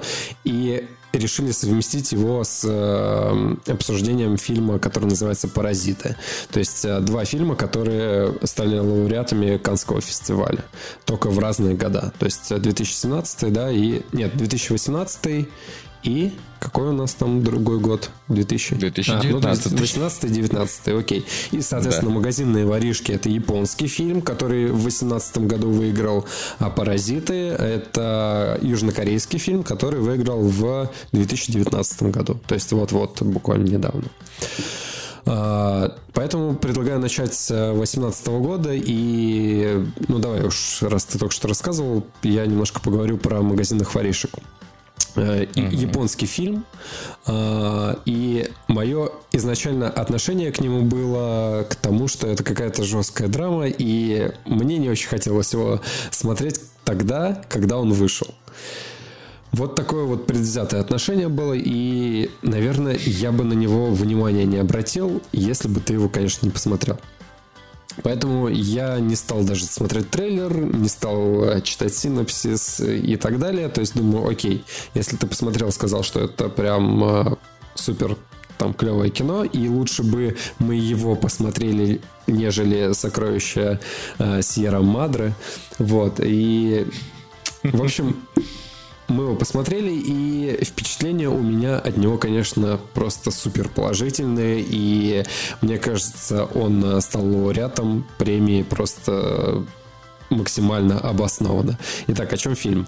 А, есть э, некоторая, скажем так, семья, э, которая связана очень странными обстоятельствами, и живут они достаточно бедно. То есть они живут в районе э, вокруг которого, ну, короче, в районе, где все современные дома, то есть многоэтажки и так далее, а они живут вот в единственном таком одноэтажном доме со своим садиком, но живут они бедно, потому что как бы они не могут устроиться там по некоторым причинам на официальную работу, поэтому им приходится там где-то подрабатывать, где-то там, не знаю, перебиваться чем-то, но скажем так, не то что основное действие, но э, очень много уделяется тому, что вот, э, допустим, мальчик, который есть в этой семье, он Э, ну, они, короче, крадут из магазинов всякие вещи там, э, вплоть от еды до какого-то снаряжения и так далее. Вот, поэтому фильм как бы называется «Магазинные воришки», но основная идея не в этом. Основная идея все-таки в том, что в том, в семейных ценностях, скажем так. Только, только, только не спойлери, да, ну, пожалуйста. Как видишь, я не спойлерю, пытаюсь э, обойтись вот максимально э, общими фразами. Но э, фильм вот именно про семейные ценности, о том, что как бы для ребенка значит э, семья, каким должен быть, там, не знаю, отец, мать и так далее. Ну и, конечно же, о э, сострадании. Э, это вот обсуждение без спойлеров. Я предлагаю разделить, да, вот, вот мое как бы твое и мое мнение без спойлеров, а потом можем какие-то моменты сделать блок, э, обсудить именно какие-то сюжетные ходы. И э, вот подытоживая без спойлеров, конечно же, очень сильное кино. Я, я к азиатским фильмам тоже отношусь с некоторым, не то что недоверием, а каким-то, не знаю, стереотипным отношением э, того, что а, это странные фильмы. Но здесь нет, здесь, блин, очень классный баланс юмора, здесь очень классная актерская игра, которую вы которую вы вряд ли где-то найдете э, вот именно по, там, не знаю, по темпераменту, да, по тому, как, э, вот, не знаю, там, японцы отыгрывают. Очень классно, очень своеобразно. И дети здесь потрясающие. И вот эта вот химия между родителями и детьми, она крутая. Все-таки тема избитая, да, отношения там э, детей и их родителей, но то, как здесь это преподнесено, блин, это очень интересно. И даже, я бы даже не сказал, что это на что-то похоже вот такое достаточно обособленное э, кино, которое не блещет какими-то отсылками, знаешь, к другим режиссерам, к другим каким-то стилям и так далее. Вот действительно обособленный, обособленный жанр, ну, понятно, что дра трагикомедия. Нет, я даже не знаю, что это больше трагикомедия или э, больше драма с примесью э, юмора какого-то, да. Но фильм однозначно стоит того, чтобы его посмотреть. Он однозначно как бы справедливо выиграл свою награду. И э, я вот не знаю, номинировали его на Оскар как лучший э, фильм на иностранном языке, но он как бы и, и такой награды, я думаю, был бы достоин. Вот, что ты думаешь? Что я думаю? Э, я думаю, что это, конечно, один из лучших фильмов, снятых за последние годы, именно с точки зрения сюжета. И я, кстати, то же самое говорил именно о фильме «Паразиты». А, в этом-то как раз и был интерес, потому что рассказывать про фильм, про фильм «Паразиты» сейчас ну, смысла особого не вижу, есть просто смысл сравнить, да, что вот когда, а, когда я посмотрел «Паразитов», э, и мы разговаривали тогда с Николаем, я тоже, я позвонил просто сразу же Николаю и говорю, Николай, ты, ну, типа, слишком перехайпил кино, и вообще все вокруг его слишком перехайпили, потому что э, очевидно, что по оценкам ему большая часть людей ставили 9 и 10, вот. А, так, это для меня все-таки фильм показался, ну, таким хорошим, крепким фильмом на 8. Вот. Э, что касается э, сюжета «Паразитов», я почему я к воришкам сейчас вернусь, да, что мне понравилось, что там, ну, там типа необычный сюжет такой, которого ты вот не встретишь, да, то есть сюжет, в котором в котором просто герои делают нестандартные вещи для, для каких-то вот сценариев да, кинематографа. А в магазинах-воришках, в принципе, то же самое, только он э, более созерцательный, более добрый, э, и, и в нем больше смысловой нагрузки. Там, где в «Паразитах» смысловая нагрузка по большей части, это чтобы показать тебе, что богатые в обществе э, всегда воспринимаются бедными как исключительный источник, э, ну, который можно обобрать. Вот, и типа богатство, оно, э, ну, типа к людям обеспеченным относится не с уважением, что они этого добились, а с э, хитростью, да, чтобы как можно больше из них как-то вытащить. Вот, э, ну, то есть там эти идеи, они как бы, они настолько как это сказать, в общем, они настолько на виду, что там не нужно никаких скрытых смыслов и, и прочего, да, там искать, там все тебе и так в лоб лепят. А магазинные воришки это это, во-первых, кино обманка, да, там, где в паразитах э, атмосфера весь фильм нагнеталась, нагнеталась, и в конце это вылилось там в определенные события. А, в магазинных воришках э, это, это такое кино, которое вот, значит, фильм идет два часа ровно, да, из которых полтора часа это просто такая приятная, очень добрая мелодрама про бедных людей, которые просто пытаются как-то выжить. Не то, чтобы они там прям совсем бедствуют и голодают, они наоборот постоянно жрут. А, и они по-своему счастливы, просто, да, они подворовывают чуть-чуть в магазинах. Вот. Э, для меня фильм начал, э, сначала он начал для меня съезжать где-то после полутора часов, когда у отца семьи начала, значит, ехать крыша совсем, он там начал воровать все подряд. Я такой подумал, блин, вот зачем они это делают? Просто снимали бы, как они там дальше ходят и жрут.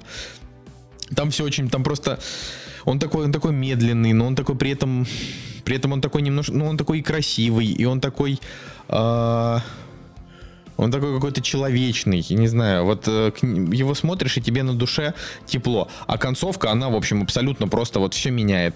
А, он не становится от этого менее человечным и так далее, но это фильм из просто созерцательной драмы превращается в настоящую жесткую социальную драму, а, потому что он заставляет тебя задуматься вот о таких вещах, как а, как то, что семья это не обязательно кровь да, родная семья может быть, семья может быть разной. То есть там же основная история в том, что э, герои живут, значит, следующей тусовкой. Э, мужик, ему 50, 50 плюс, его жена ей 30 плюс, э, их, ну, значит, бабка, э, сестра мужа, которой, не знаю, там тоже 20, не знаю, 2 года, 25, э, и сын, ему там лет, не знаю, 10. Вот. А, и однажды они на помойке или где-то там ну, на помойке, находят... А в подвале, условно говоря. Да, по-моему, даже не в подвале. Они просто... Вообще они шли и просто видели ее... Увидели ее. Мне сначала показалось, что это вообще балкон э, квартиры. Но я так и не понял. В общем, там сидела, сидела маленькая девочка, да, и они ее взяли с собой, они видели, что она немножко побитая, а, и они просто решили оставить ее себе.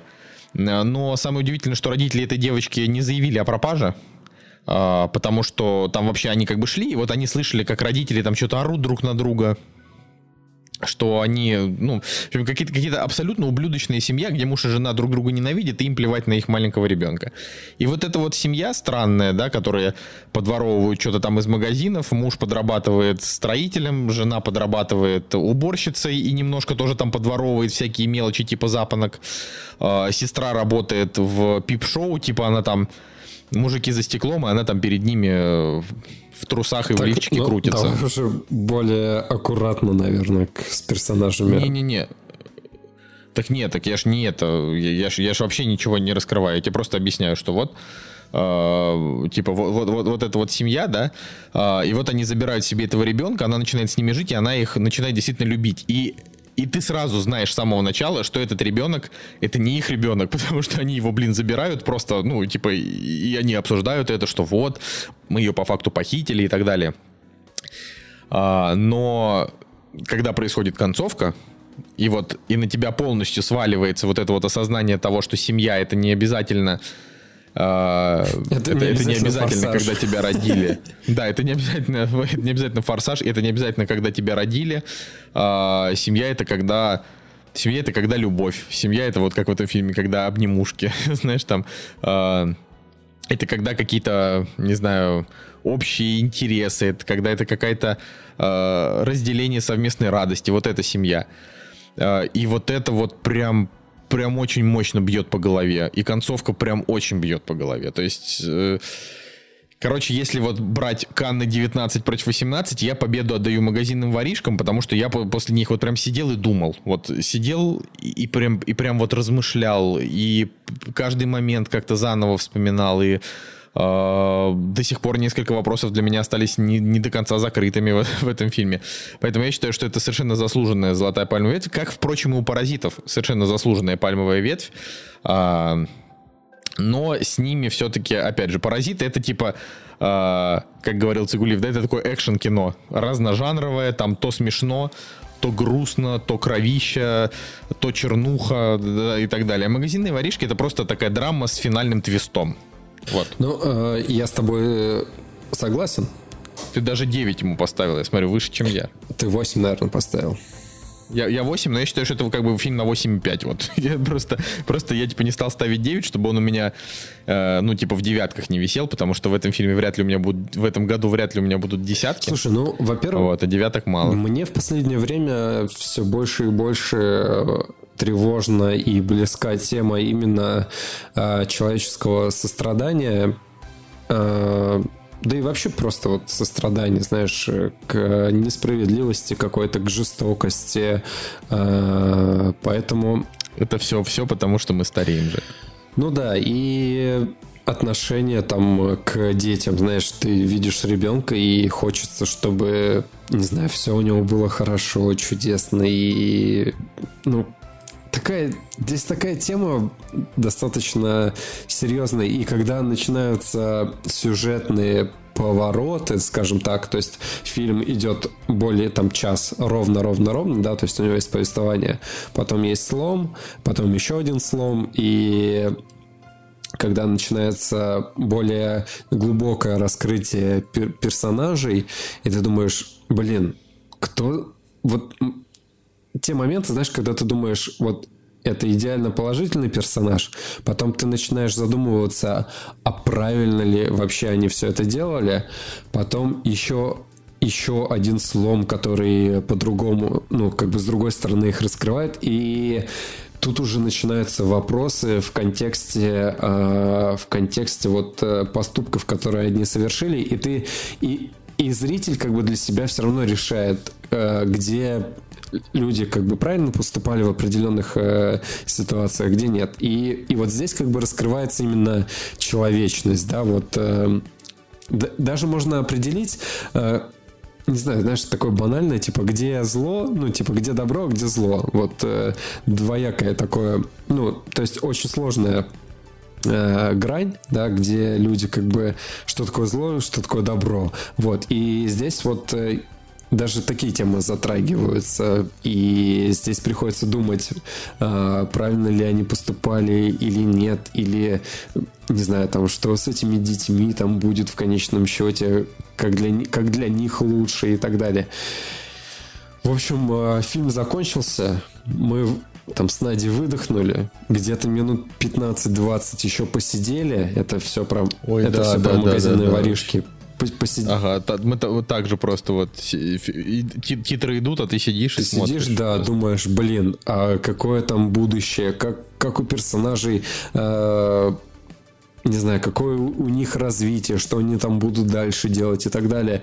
И, короче, это все вот там такое наслоение идет, как, как торт, блин, Наполеон, знаешь, э, столько слоев, блин, и каждый за собой скрывает, не знаю, там новый, новый вкусовой, блин, новые вкусовые ощущения. Также и здесь, блин, столько слоев, столько вот всяких смысловых нагрузок, э, что вот просто закончить просмотр фильма и отбросить его здесь не получится. Вот реально придется еще посидеть, подумать, э, повникать и так далее.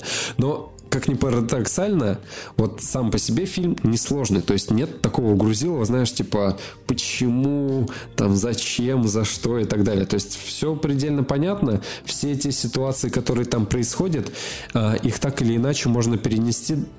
Неважно, что действие фильма происходит в Японии.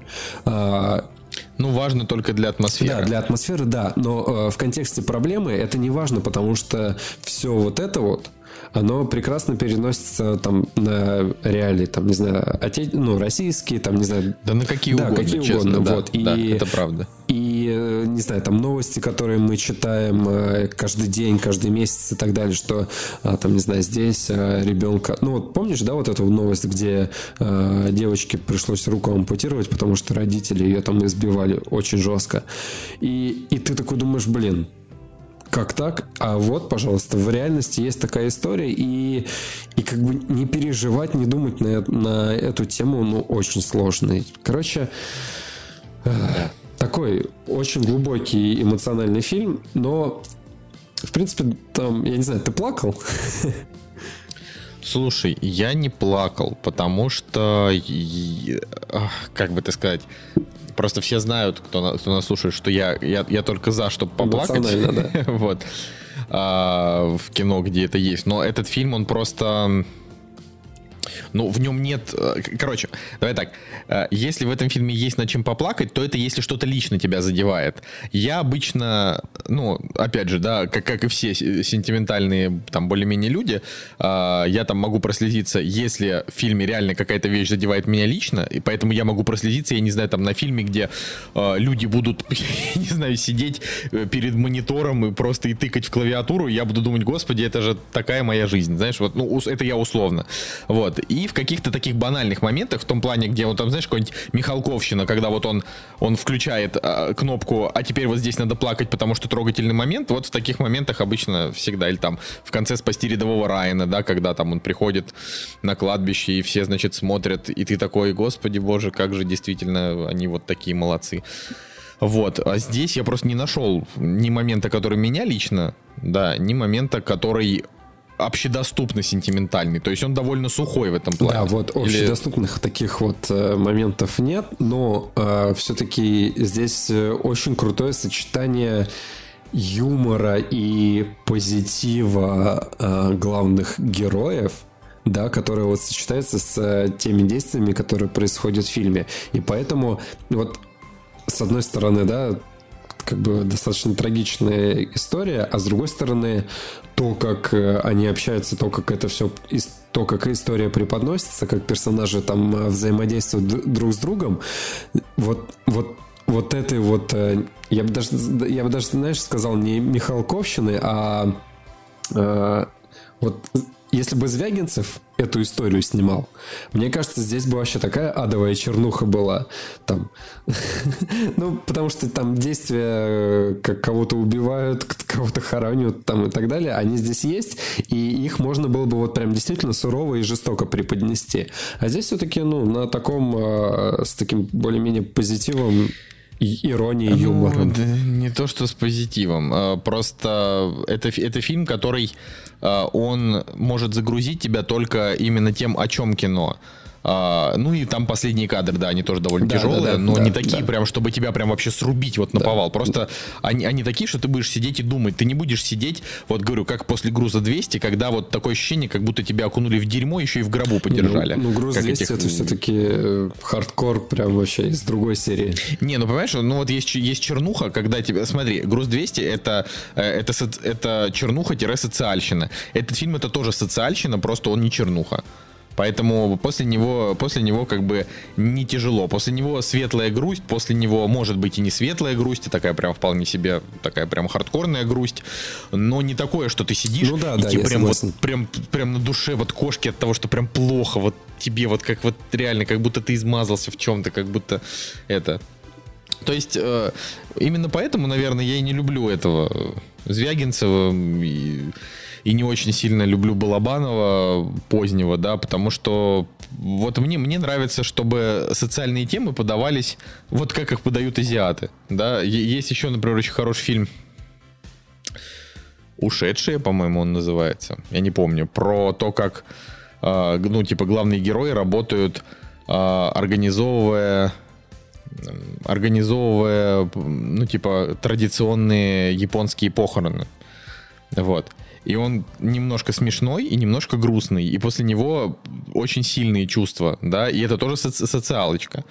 Вот, поэтому я могу сказать, что, ну, типа, весь мой опыт азиатского кино, он не очень большой, но он там есть какой-то, а, он весь о том, что чуваки, они играют на эмоциях как-то вот более мудро, да, потому что русские, у нас замечательная вот эта вот школа социальных драм, но наши все социальные драмы, это реальная чернуха, которая тебе пощечину бьет, понимаешь, после которой вот ты вот реально, ты как оплеванный, ты прям как из подвала вылез, где увидел там, я не знаю, бедных голодных детей, которых там бьют, или этих инвалидов, которых заставляют там, понимаешь, вот это вот, вот это русское кино, понимаешь, что про страдания, вот, а магазинные воришки, да, они не про страдания, они просто они вот про течение жизни, да, она бывает разной. Здесь даже, бывает кстати, взлеты. Даже падения. название как бы не подталкивает э, тебя к какой-то хардкорщине, а да, оно как бы ну, такое, ну, действительно очень классное название, типа говорит, что, ну, не знаю, не все так плохо. Забавно, да. что фильм, фильм «Паразиты», знаешь, это типа, если вам понравился этот фильм, не пропустите,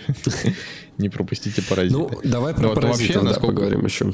Ну, я, я просто уже сказал про паразитов и говорил, поэтому ты можешь просто сказать. Насколько понимаю, тебе не понравился фильм. Короче, ситуация такая, да, что я его посмотрел, э, начал смотреть Давай сразу честно скажу, что я его не досмотрел до конца, потому что он мне не зашел. Но э, ты вот первый человек, во-первых, в подкасте, во-вторых, мне кажется, из всех вообще людей, который, которому он не зашел. И я сейчас не, не говорю, что это плохо, это просто удивительно. Возможно, он не, обос... не обоснованно мне зашел, но э, ситуация такая, что я его начал смотреть после магазинных воришек, и э, персонажи, короче, и начало, оно очень схоже. То есть они тоже живут, э, семья живет бедно, им нужно э, искать э, любые способы, там, чтобы заработать денег для пропитания и так далее.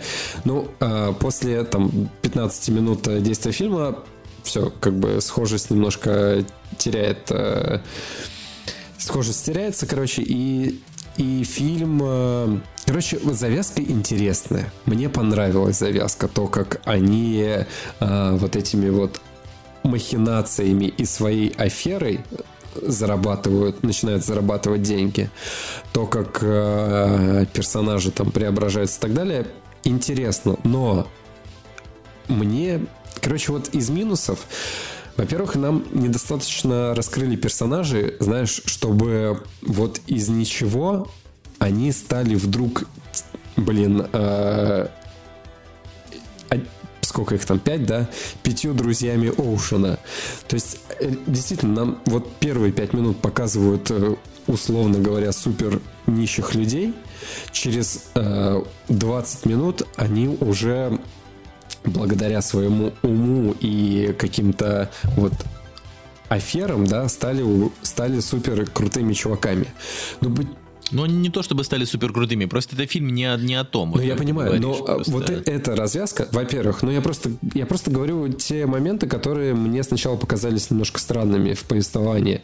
То есть, то есть э, имея такой ум, скажем так, и э, способность к мышлению, они бедно живут. Ну, то есть, либо нам показывают срез как бы в истории, когда им первый раз в жизни подвернулась какая-то возможность, чтобы срубить бабла, но то, как они это сделали, быстро достаточно, да, и смышленно, и оригинально, я вот ни за что не поверю, что они вот живут в такой нищете. То есть с их способностями, особенно там, не знаю, мальчика, да, там, ну, опять же, как семья, они э, все способны к каким-то действиям. То есть я бы не поверил, что они могут жить так вот э, бедно и так далее. Ну, короче, это так, это небольшие придирки. Э, дальше, соответственно, само развитие фильма, да, вот было интересно посмотреть за их аферой, то, как они подстраивают определенные обстоятельства, чтобы получить из них выгоду для себя. Но дальше не знаю, фильм для меня немножко забуксовал, и мне уже было его не так интересно смотреть, поэтому где-то чуть дальше середины э, мне стало плохо, скучно, и я решил его дропнуть, потому что те эмоции, которые я получил от магазинных воришек, они затмили, короче, этот фильм. Вот можно вот так вот сказать, почему я его не до конца не смотрел. Мне стало неинтересно, я получил... Ну, на- напишите Жене в комментариях о том, что, о том, что ему стоит все-таки досмотреть этот фильм, потому что там, ну, типа, концовочка, она ставит все на свои места. Вот что вот важно. Твист, который произошел в середине фильма, он для меня тоже достаточно странный. То есть ты такой смотришь. Да наоборот, он, он очень понятный, если говорю. Фильм о том, как, блин, фильм называется «Паразиты». Он про паразитов. Он о том, как бедные паразитируют на богатых. Это вот и типа о том, что паразитом может оказаться абсолютно люб, любой. Как бы то ни было. Ну, а, опять же, я вот, допустим, не вижу вот именно вот в этом фильме я, может быть, вижу номинацию на «Золотую пальмовую ветвь», но я не вижу, что, ну, почему этот фильм должен был стать лауреатом. То есть в нем нету какой-то супер глубокой идеи. Но опять же, да, я согласен, и я каюсь, что я не досмотрел его до конца, потому что в, как бы концовка тоже может решить многое. Но э, опять же, вот если взять магазинных воришек, мне все с самого начала там стало и интересно, и понятно, и э, завлекающий, и так далее. Здесь же, э, здесь же, не знаю, какое-то более, больше развлекательное какое-то кино, нежели кино, на котором стоит подумать. Да, прикольная идея на тему того, как э, простофили богатые чувачки, и как их можно обвести вокруг пальца и попаразитировать, типа, на их... Ну, типа, просто признайся, тебе грустно, что не Тарантино отдали золотую пальмовую ветвь. Типа, не однажды в Голливуде. Да, кстати, это очень странно. Они, получается, были э, как соперники? Не, ну, чувак, с точки зрения... давай так. Э, я, конечно, тут вопрос сейчас не личных эмоций. С точки зрения э, Золотую пальмовую ветвь отдают социально сильному кино. Однажды в Голливуде это просто ну, развлекуха для фанатов. Ну, Понимаешь, он красивый, он стильный, он супер потрясающий. Да. А, но, блин, «Паразиты» это, это реально сильное социальное кино, которое тебя, ну, оно, оно очень открыто с тобой говорит, без всяких полутонов. Ну, но расскажи мне, в чем после еще того, как он заканчивает... Кроме того, как, э, типа, бедные обвели вокруг пальца богатых. Потому что там, блин, фишка вся в концовке. Вот она заканчивается, и ты такой, ага, ну Окей. да. То есть, короче, то есть мы можем э, сказать нашим слушателям, а, чтобы они не поступали, как я, и досмотрели до конца. Потому что в конце как бы идея основная. Чувак, даже нет смысла вообще. То есть, ну, нет смысла обсуждать непросмотренный фильм, потому что особенно это касается паразитов, это фильм с самыми высокими оценками в этом году. Да, никогда не было, ладно, никогда, очень давно не было такого, чтобы люди прям массово ставили такие высокие оценки картине. То есть даже для меня они чересчур высокие. Ты смотришь и думаешь, ну то есть он прям, он прям дико зашел русскому зрителю, вот, и, ну и иностранному тоже не только у себя на родине, это, конечно, такое. Ну, а так вообще, понимаешь, просто если смотреть номинантов на «Золотую пальмовую ветвь», то там просто, знаешь, ну, типа, все стандартные чуваки сняли свой стандартный фильм, там, я не знаю, Терренс Малик снял фильм, э, там, э, господи, Педро Альмадавар снял фильм, вот, и, ну, и они просто подумали, ну, они там снимают свои эти страдальческие фильмы про европейцев, а вот «Паразиты» — это такое необычное кино с необычным сюжетом, давайте вот мы лучше ему дадим. Вот, я с этим согласен. По крайней мере, ну, то есть Светка, я, я также согласен. Просто если выбирать между этими двумя азиатскими фильмами, то «Магазинные воришки» для меня он просто эмоциональней, поэтому и, и больше. Но «Паразиты», он, он «Паразиты», так-то, честно говоря, немножко поинтереснее даже. Они подинамичнее, в конце концов. И там, ну, и там, типа, есть такое, знаешь, и кровушка, и э, элемент прям триллера в магазинных воришках там нет элементов триллера. Это просто, просто драма такая. Угу. Ну, Даже не знаю, с чем сравнить, честно, честно не, говоря. Ну, вот я, я начало сравнил э, с э, магазинными воришками. С, э, вот от начала до середины я сравнил с 11 друзей Оушена, потому что, ну, они в каком-то таком же стиле действуют. Ну, понятно, что они не банк грабят, а подстраивают просто события под себя, но они так искусно подстраивают эти события, а, чтобы получить выгоду, что, ну, ну действительно похоже на вот какую-то аферу из 11 друзей Оушена. Что там дальше происходит? Я досмотрел, опять же, повторюсь, чуть дальше, чуть дальше середину, то есть я досмотрел до первого такого сюжетного твиста, как, который такой, там, не знаю, новых персонажей открывает. Но, не знаю, даже за не тронуло внутри меня что-то, что можно было сказать, блин, интересно. Больше на какой-то там уже на трэш какой-то больше, мне кажется, стало походить. Но не знаю, опять же, те, кто будут смотреть и, возможно, будет ощущать то же, что и я, да, ну, делаем вывод, что нужно досмотреть до конца. Ладно, а, я думаю, что на этом мы можем закончить да, вот, сегодняшнюю тему. А...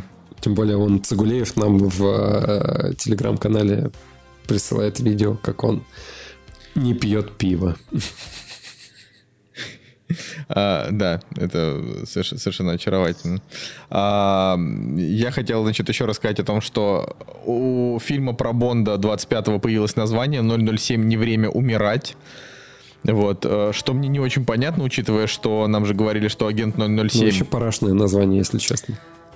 Да, обычное название. А чем тебе, чем тебе, я не знаю, die another day? Слушай, ну, типа, умри, я но не сейчас. сейчас. от Бонда хочу э, чего-то нового, оригинального и свежего, потому что э, что у нас там Спектр, да, был предыдущий. Спектр да, я его был даже не смотрел. настолько проходным, настолько каким-то безэмоциональным, без, э, просто бесхребетным фильмом, что мне было его... Ну, это было просто разочарование года. А, Все-таки, я не знаю, «Казино Рояль» был очень крут. Потом после «Казино Рояля» у нас было продолжение в виде... Господи, ну, короче, вот следующая часть после «Казино Рояль», которая была, даже она при всех ее проблемах э, съемочных и так далее, даже она более-менее, ну, хоть как-то интересно смотрелась. Э, Skyfall крут, ну, оригинален, по крайней мере. Ну и, соответственно, Спектр просто провален и так далее. И, и так как это последний фильм Крейга, я не знаю, ну постарайтесь, ну придумайте что-нибудь крутое, оригинальное. Не, не девушка чернокожая Бонд, которая типа спойлерит э, нам начало, да, а что-то, ну, блин, не знаю, свежее, там, не знаю, крутое. А здесь Такое ощущение, что очередная просто часть, и как бы не получилось э, то же самое со спектром. Я на самом деле больше всего переживаю за то, что э, Дэниел Крейг, типа, ну, то есть персонаж Джеймса Бонда умрет в этом фильме. Ну, то есть э, это последний фильм с Крейгом. А, и я боюсь, что это просто последний фильм с Джеймсом Бондом. Потому что Потому что, типа, вот они решили, что агент 007 это теперь э, чернокожий, чернокожий агент в исполнении Лошаны Не, Линч. ну это же юмор, да. типа, по идее. Не, ну подожди, ну какой юмор? Типа, э, теперь 007 это будет, типа, это не Джеймс Бонд, а другой человек. Просто вот именно цифры 007. Ну да, по идее, вот, по идее а... он же типа в отставке, и типа вместо нее заходит вот эта вот чернокожая чекуля. Да, ну вот я, потому что я, я вот просто боюсь, что это будет последний фильм именно про Джеймса Бонда, где его персонаж умрет, а следующий фильм про 007 уже будет не про Бонда, а вот про нее. А, то есть они таким образом просто вместо того, чтобы, ну типа, заменить Джеймса Бонда на другого актера какого-то, или, ну, ну понятно, что актриса, простите, не может быть Джеймсом Бондом вообще никак, потому что вот кто, что бы там ни говорили э, любители инклюзивности и толерастии, ну нет, Джеймс Бонд это вот мужчина, все, просто пусть Пусть это будет хоть и Просто его Эльба, как они там говорили. может меняться, и именно вот в этом интересность. То есть это может быть э, дрищ какой-нибудь, может быть э, чернокожий чувак, но как бы просто, ну, даже вот идея взять э, Тома Хиддлстона на роль Джеймса Бонда, даже она, блин, даже она свежо и интересно смотрится. Да блин, да реально, я с тобой согласен. Пусть будет Идрис Эльба, потому что э, взгляд на персонажа будет э, другой. Ну, то есть в серии, как-никак, нужно освежиться, взбодриться и так далее. Это правда, да. А, а я просто, понимаешь, я-то боюсь не то, что они на роль Джеймса Бонда возьмут кого-то там, знаешь, там, а я боюсь, что они просто в этом фильме они просто закончат с Джеймсом Бондом каким-то образом, или они его убьют, а, или он действительно там финально уйдет на пенсию но просто так, что, типа, следующие фильмы уже будут не про Бонда, а про вот эту тетку. Но в таком случае это уже будет не Джеймс Бонд, а это будет просто очередная миссия невыполнима, потому что там будет, типа, не имя бренд, понимаешь, который, который вот уже на протяжении, там, 70 лет люди смотрят, Простите, что там за окном происходит. Погоня Джеймса Бонда, мне кажется, там была только что. Да, да, да, да, да. Это, конечно, потрясающие. Мотоциклисты потрясающие люди.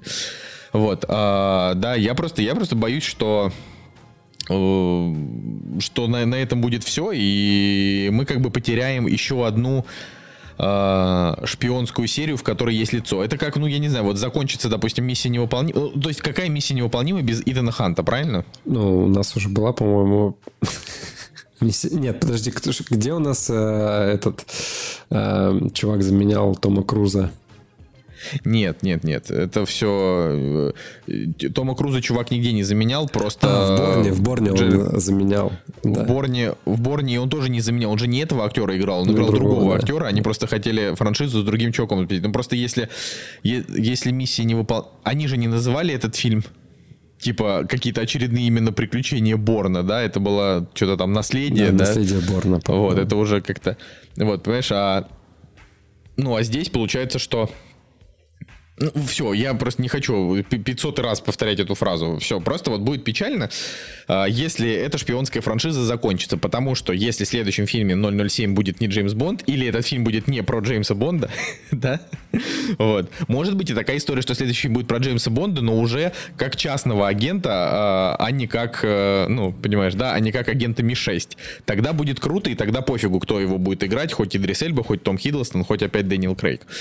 Вот. Э, но меня лично беспокоит, что так как это все-таки всегда 007, вот, а они вот эту, вот эту тетку, значит, поставили, будет вот такая история. Это очень напряженно. Вот, хотя э, не то, чтобы я э, люблю эту франшизу, после «Казино Рояль» мне уже ни один фильм так не нравится. Просто для меня как-то сам факт знаешь, он просто неприятен. Не знаю. Но вообще с точки зрения шпионских боевиков, э, ну, миссия невыполнима далеко, давным-давно уже ушла далеко вперед. То есть... Бонд уже не, не, так, не торт, например, Бонд так не торт. Ну, в общем, да. А, я, кстати, так и не смог э, посмотреть э, всего Бонда, все эти over, сколько там, блин, 40 фильмов, потому что... А я все смотрел. Потому что... Не, ну, понятно, что я в детстве как бы смотрел а, какие-то части, то есть и по большей, ну, то есть по большей э, части я, наверное, смотрел, ну, практически все фильмы, но вот так вот, чтобы осознанно, я остановился где-то э, чуть ближе, наверное, к середине, и я, и я, и я больше не смог себя заставлять его смотреть, потому что все было плюс-минус похоже. То есть э, все, все его действия, там, все приключения просто менялись локации и так далее. Да, там были какие-то новаторские фишки, и э, все время они там старались как-то в авангарде экшена и вот этих вот приключенческих фильмов быть, но реально похоже плюс-минус одно на другое. Смена актера, оживляется серия, дальше опять, э, опять э, как бы повторяется все вновь и вновь. Да, Это но... Да суть персонажа обаятельный э, мужик, который, э, как бы знаешь, хладнокровно и элегантно выходит из ситуации, ну, это, это как бы исключительная фишка Джеймса Бонда. А там пародии на, на этот, ну, как бы пародии на серию, знаешь, там, типа, агент, там, не знаю, 009, там, Джонни Инглиш какой-нибудь. Ну, короче, таких же фильмов очень много. И если это, как бы следующие части будут не про Джеймса Бонда, а про какого-то левого чувака из этой же конторы, то это будет выглядеть, ну, как как, блин, какая-нибудь пародия, которая, там, не знаю, раз в год выходит на Джеймса Бонда. Вот и все. Поэтому я бы хотел все-таки сохранить оригинального персонажа. И я надеюсь, что этот фильм, текущий, который вот выйдет с вот этим суперстандартным названием, он как бы ограничится только вот этим стандартным названием. Внутри все-таки он будет побольше, попри, поприятнее и как бы поглубже, нежели чем обычные Э, обычные среднестатистические картины про Бонда. Давайте нам казино Рояль номер два. Ой, да, да. Так, а, что я еще хотел рассказать? А, я хотел рассказать о том, что, значит, а, появилась новость. Ты сейчас вот просто, просто офигеешь, Женя. Потому что эта новость появилась вот буквально пока мы с тобой разговаривали, мне ее прислали. Матрица 4 в работе, Киану Ривз вернется к роли Нео. Слушай, ну это же, блин, это уже Фильм поставит Лана Вачовски, она же приложила руку к сценарию. К роли вернется не только Киану Ривз, но и Кэрри Энн Стоп, Мосс. Стоп, где ты вообще нашел эту новость? Скажи мне. Ну, это Variety написали. А, просто вот буквально недавно, типа где-то недели две назад я читал о том, что Вачовски полностью как бы отвергли слухи о том, что они работают над э, Обманули. Да, и, соответственно, они, они там даже сказали, что, типа, круто, если кто-то снимет э, продолжение, они как бы не против, э, они создали персонажей там вселенную и не прочь посмотреть на тему того, как другие, типа, режиссеры или там создатели э, будут обходиться с этой вселенной. Это вот две недели назад буквально я читал вот эту новость. А все эти слухи пошли от режиссера Джона Уика, который работал каскадером на «Матрице», и он говорил, что типа вот там я вроде как бы знаю на тему того, что Вачовски работают над э, продолжением, но он же потом сам как бы дополнил, что это было вырвано типа из контекста, и он как бы предположил и так далее, и так далее. И вот после этого как бы Вачовские сестры, типа, они сказали на тем того, что нет, мы не работаем, мы, мы заняты над э, сериалом, и времени нету, чтобы над Матрицей работать, поэтому такие вот дела. Да на самом деле, мне кажется, возвращать Киану Ривза и Кейт Мосс так, так себе идея. То есть у них там законченная история. И... Он... Подожди, она же вообще умерла там. Ну, то есть ее, наверное, можно оцифровать там. Это же аб- абсолютно да, не важно, чувак. Важно. Если это будет, э, знаешь, матрица, она поплыла уже где-то на второй части, понимаешь? И как бы, что они там сделают в четвертой, ну, что-то сделают. не знаю. Нет, просто сам факт, что теперь как бы можно говорить свершившийся факт. Будет такое кино. Все.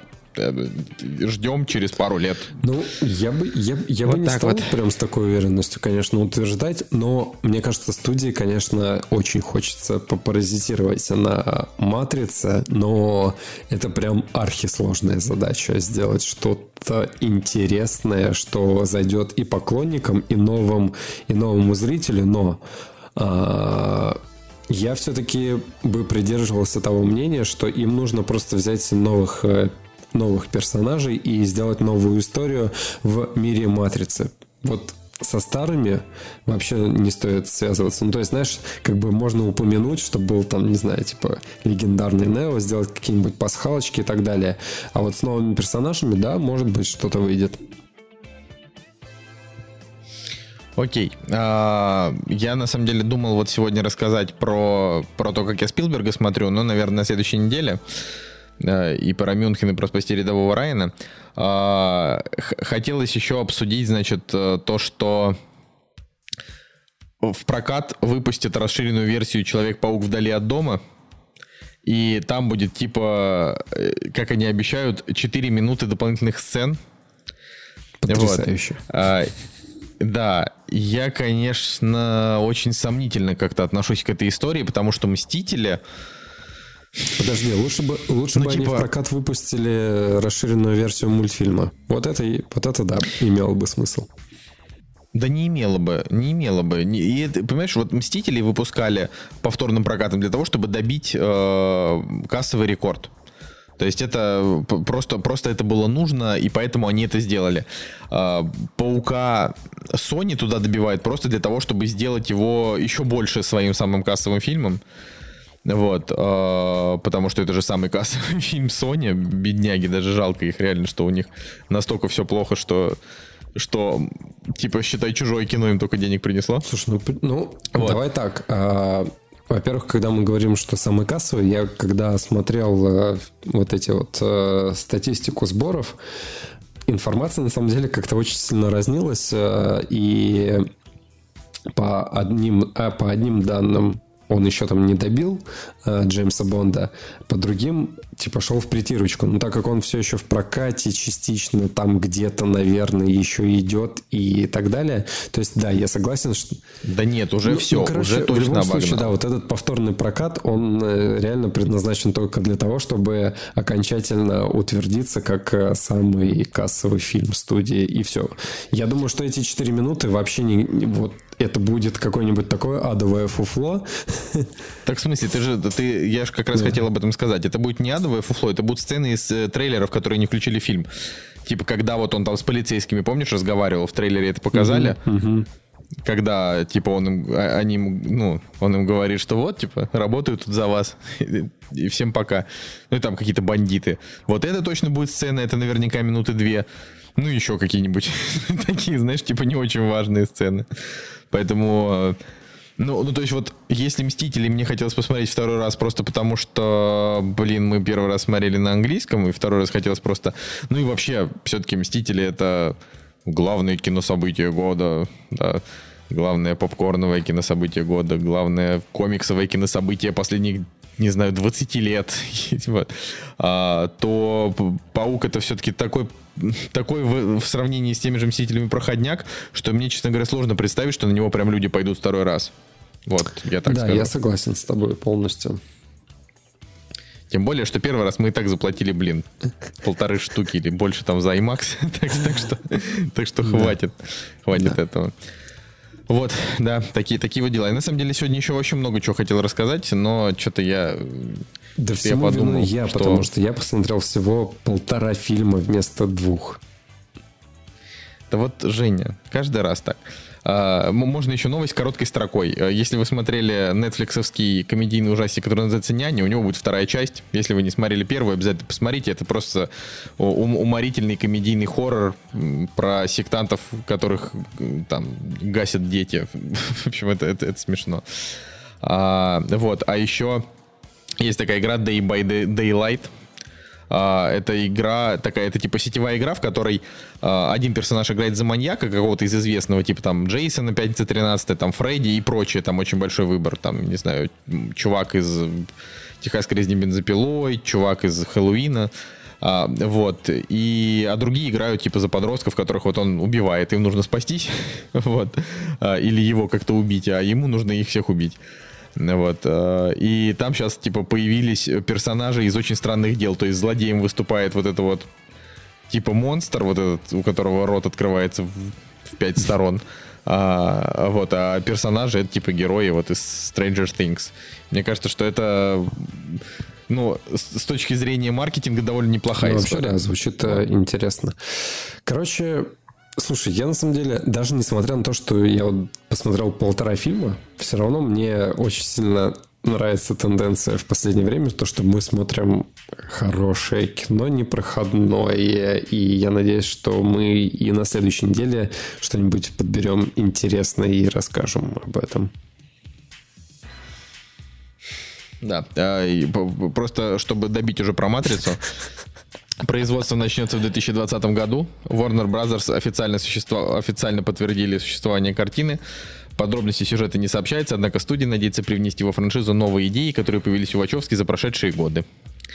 Да вот где вот. ты это вычитал? Господи, я ни на одном сайте киношном зарубежном не могу найти эту новость. Потому, потому что ты, чувак, э, читаешь не те сайты, а я читаю актуальные сайты, на которых все, все рассказывают. Ну, в, в следующем первыми. выпуске посмотрим.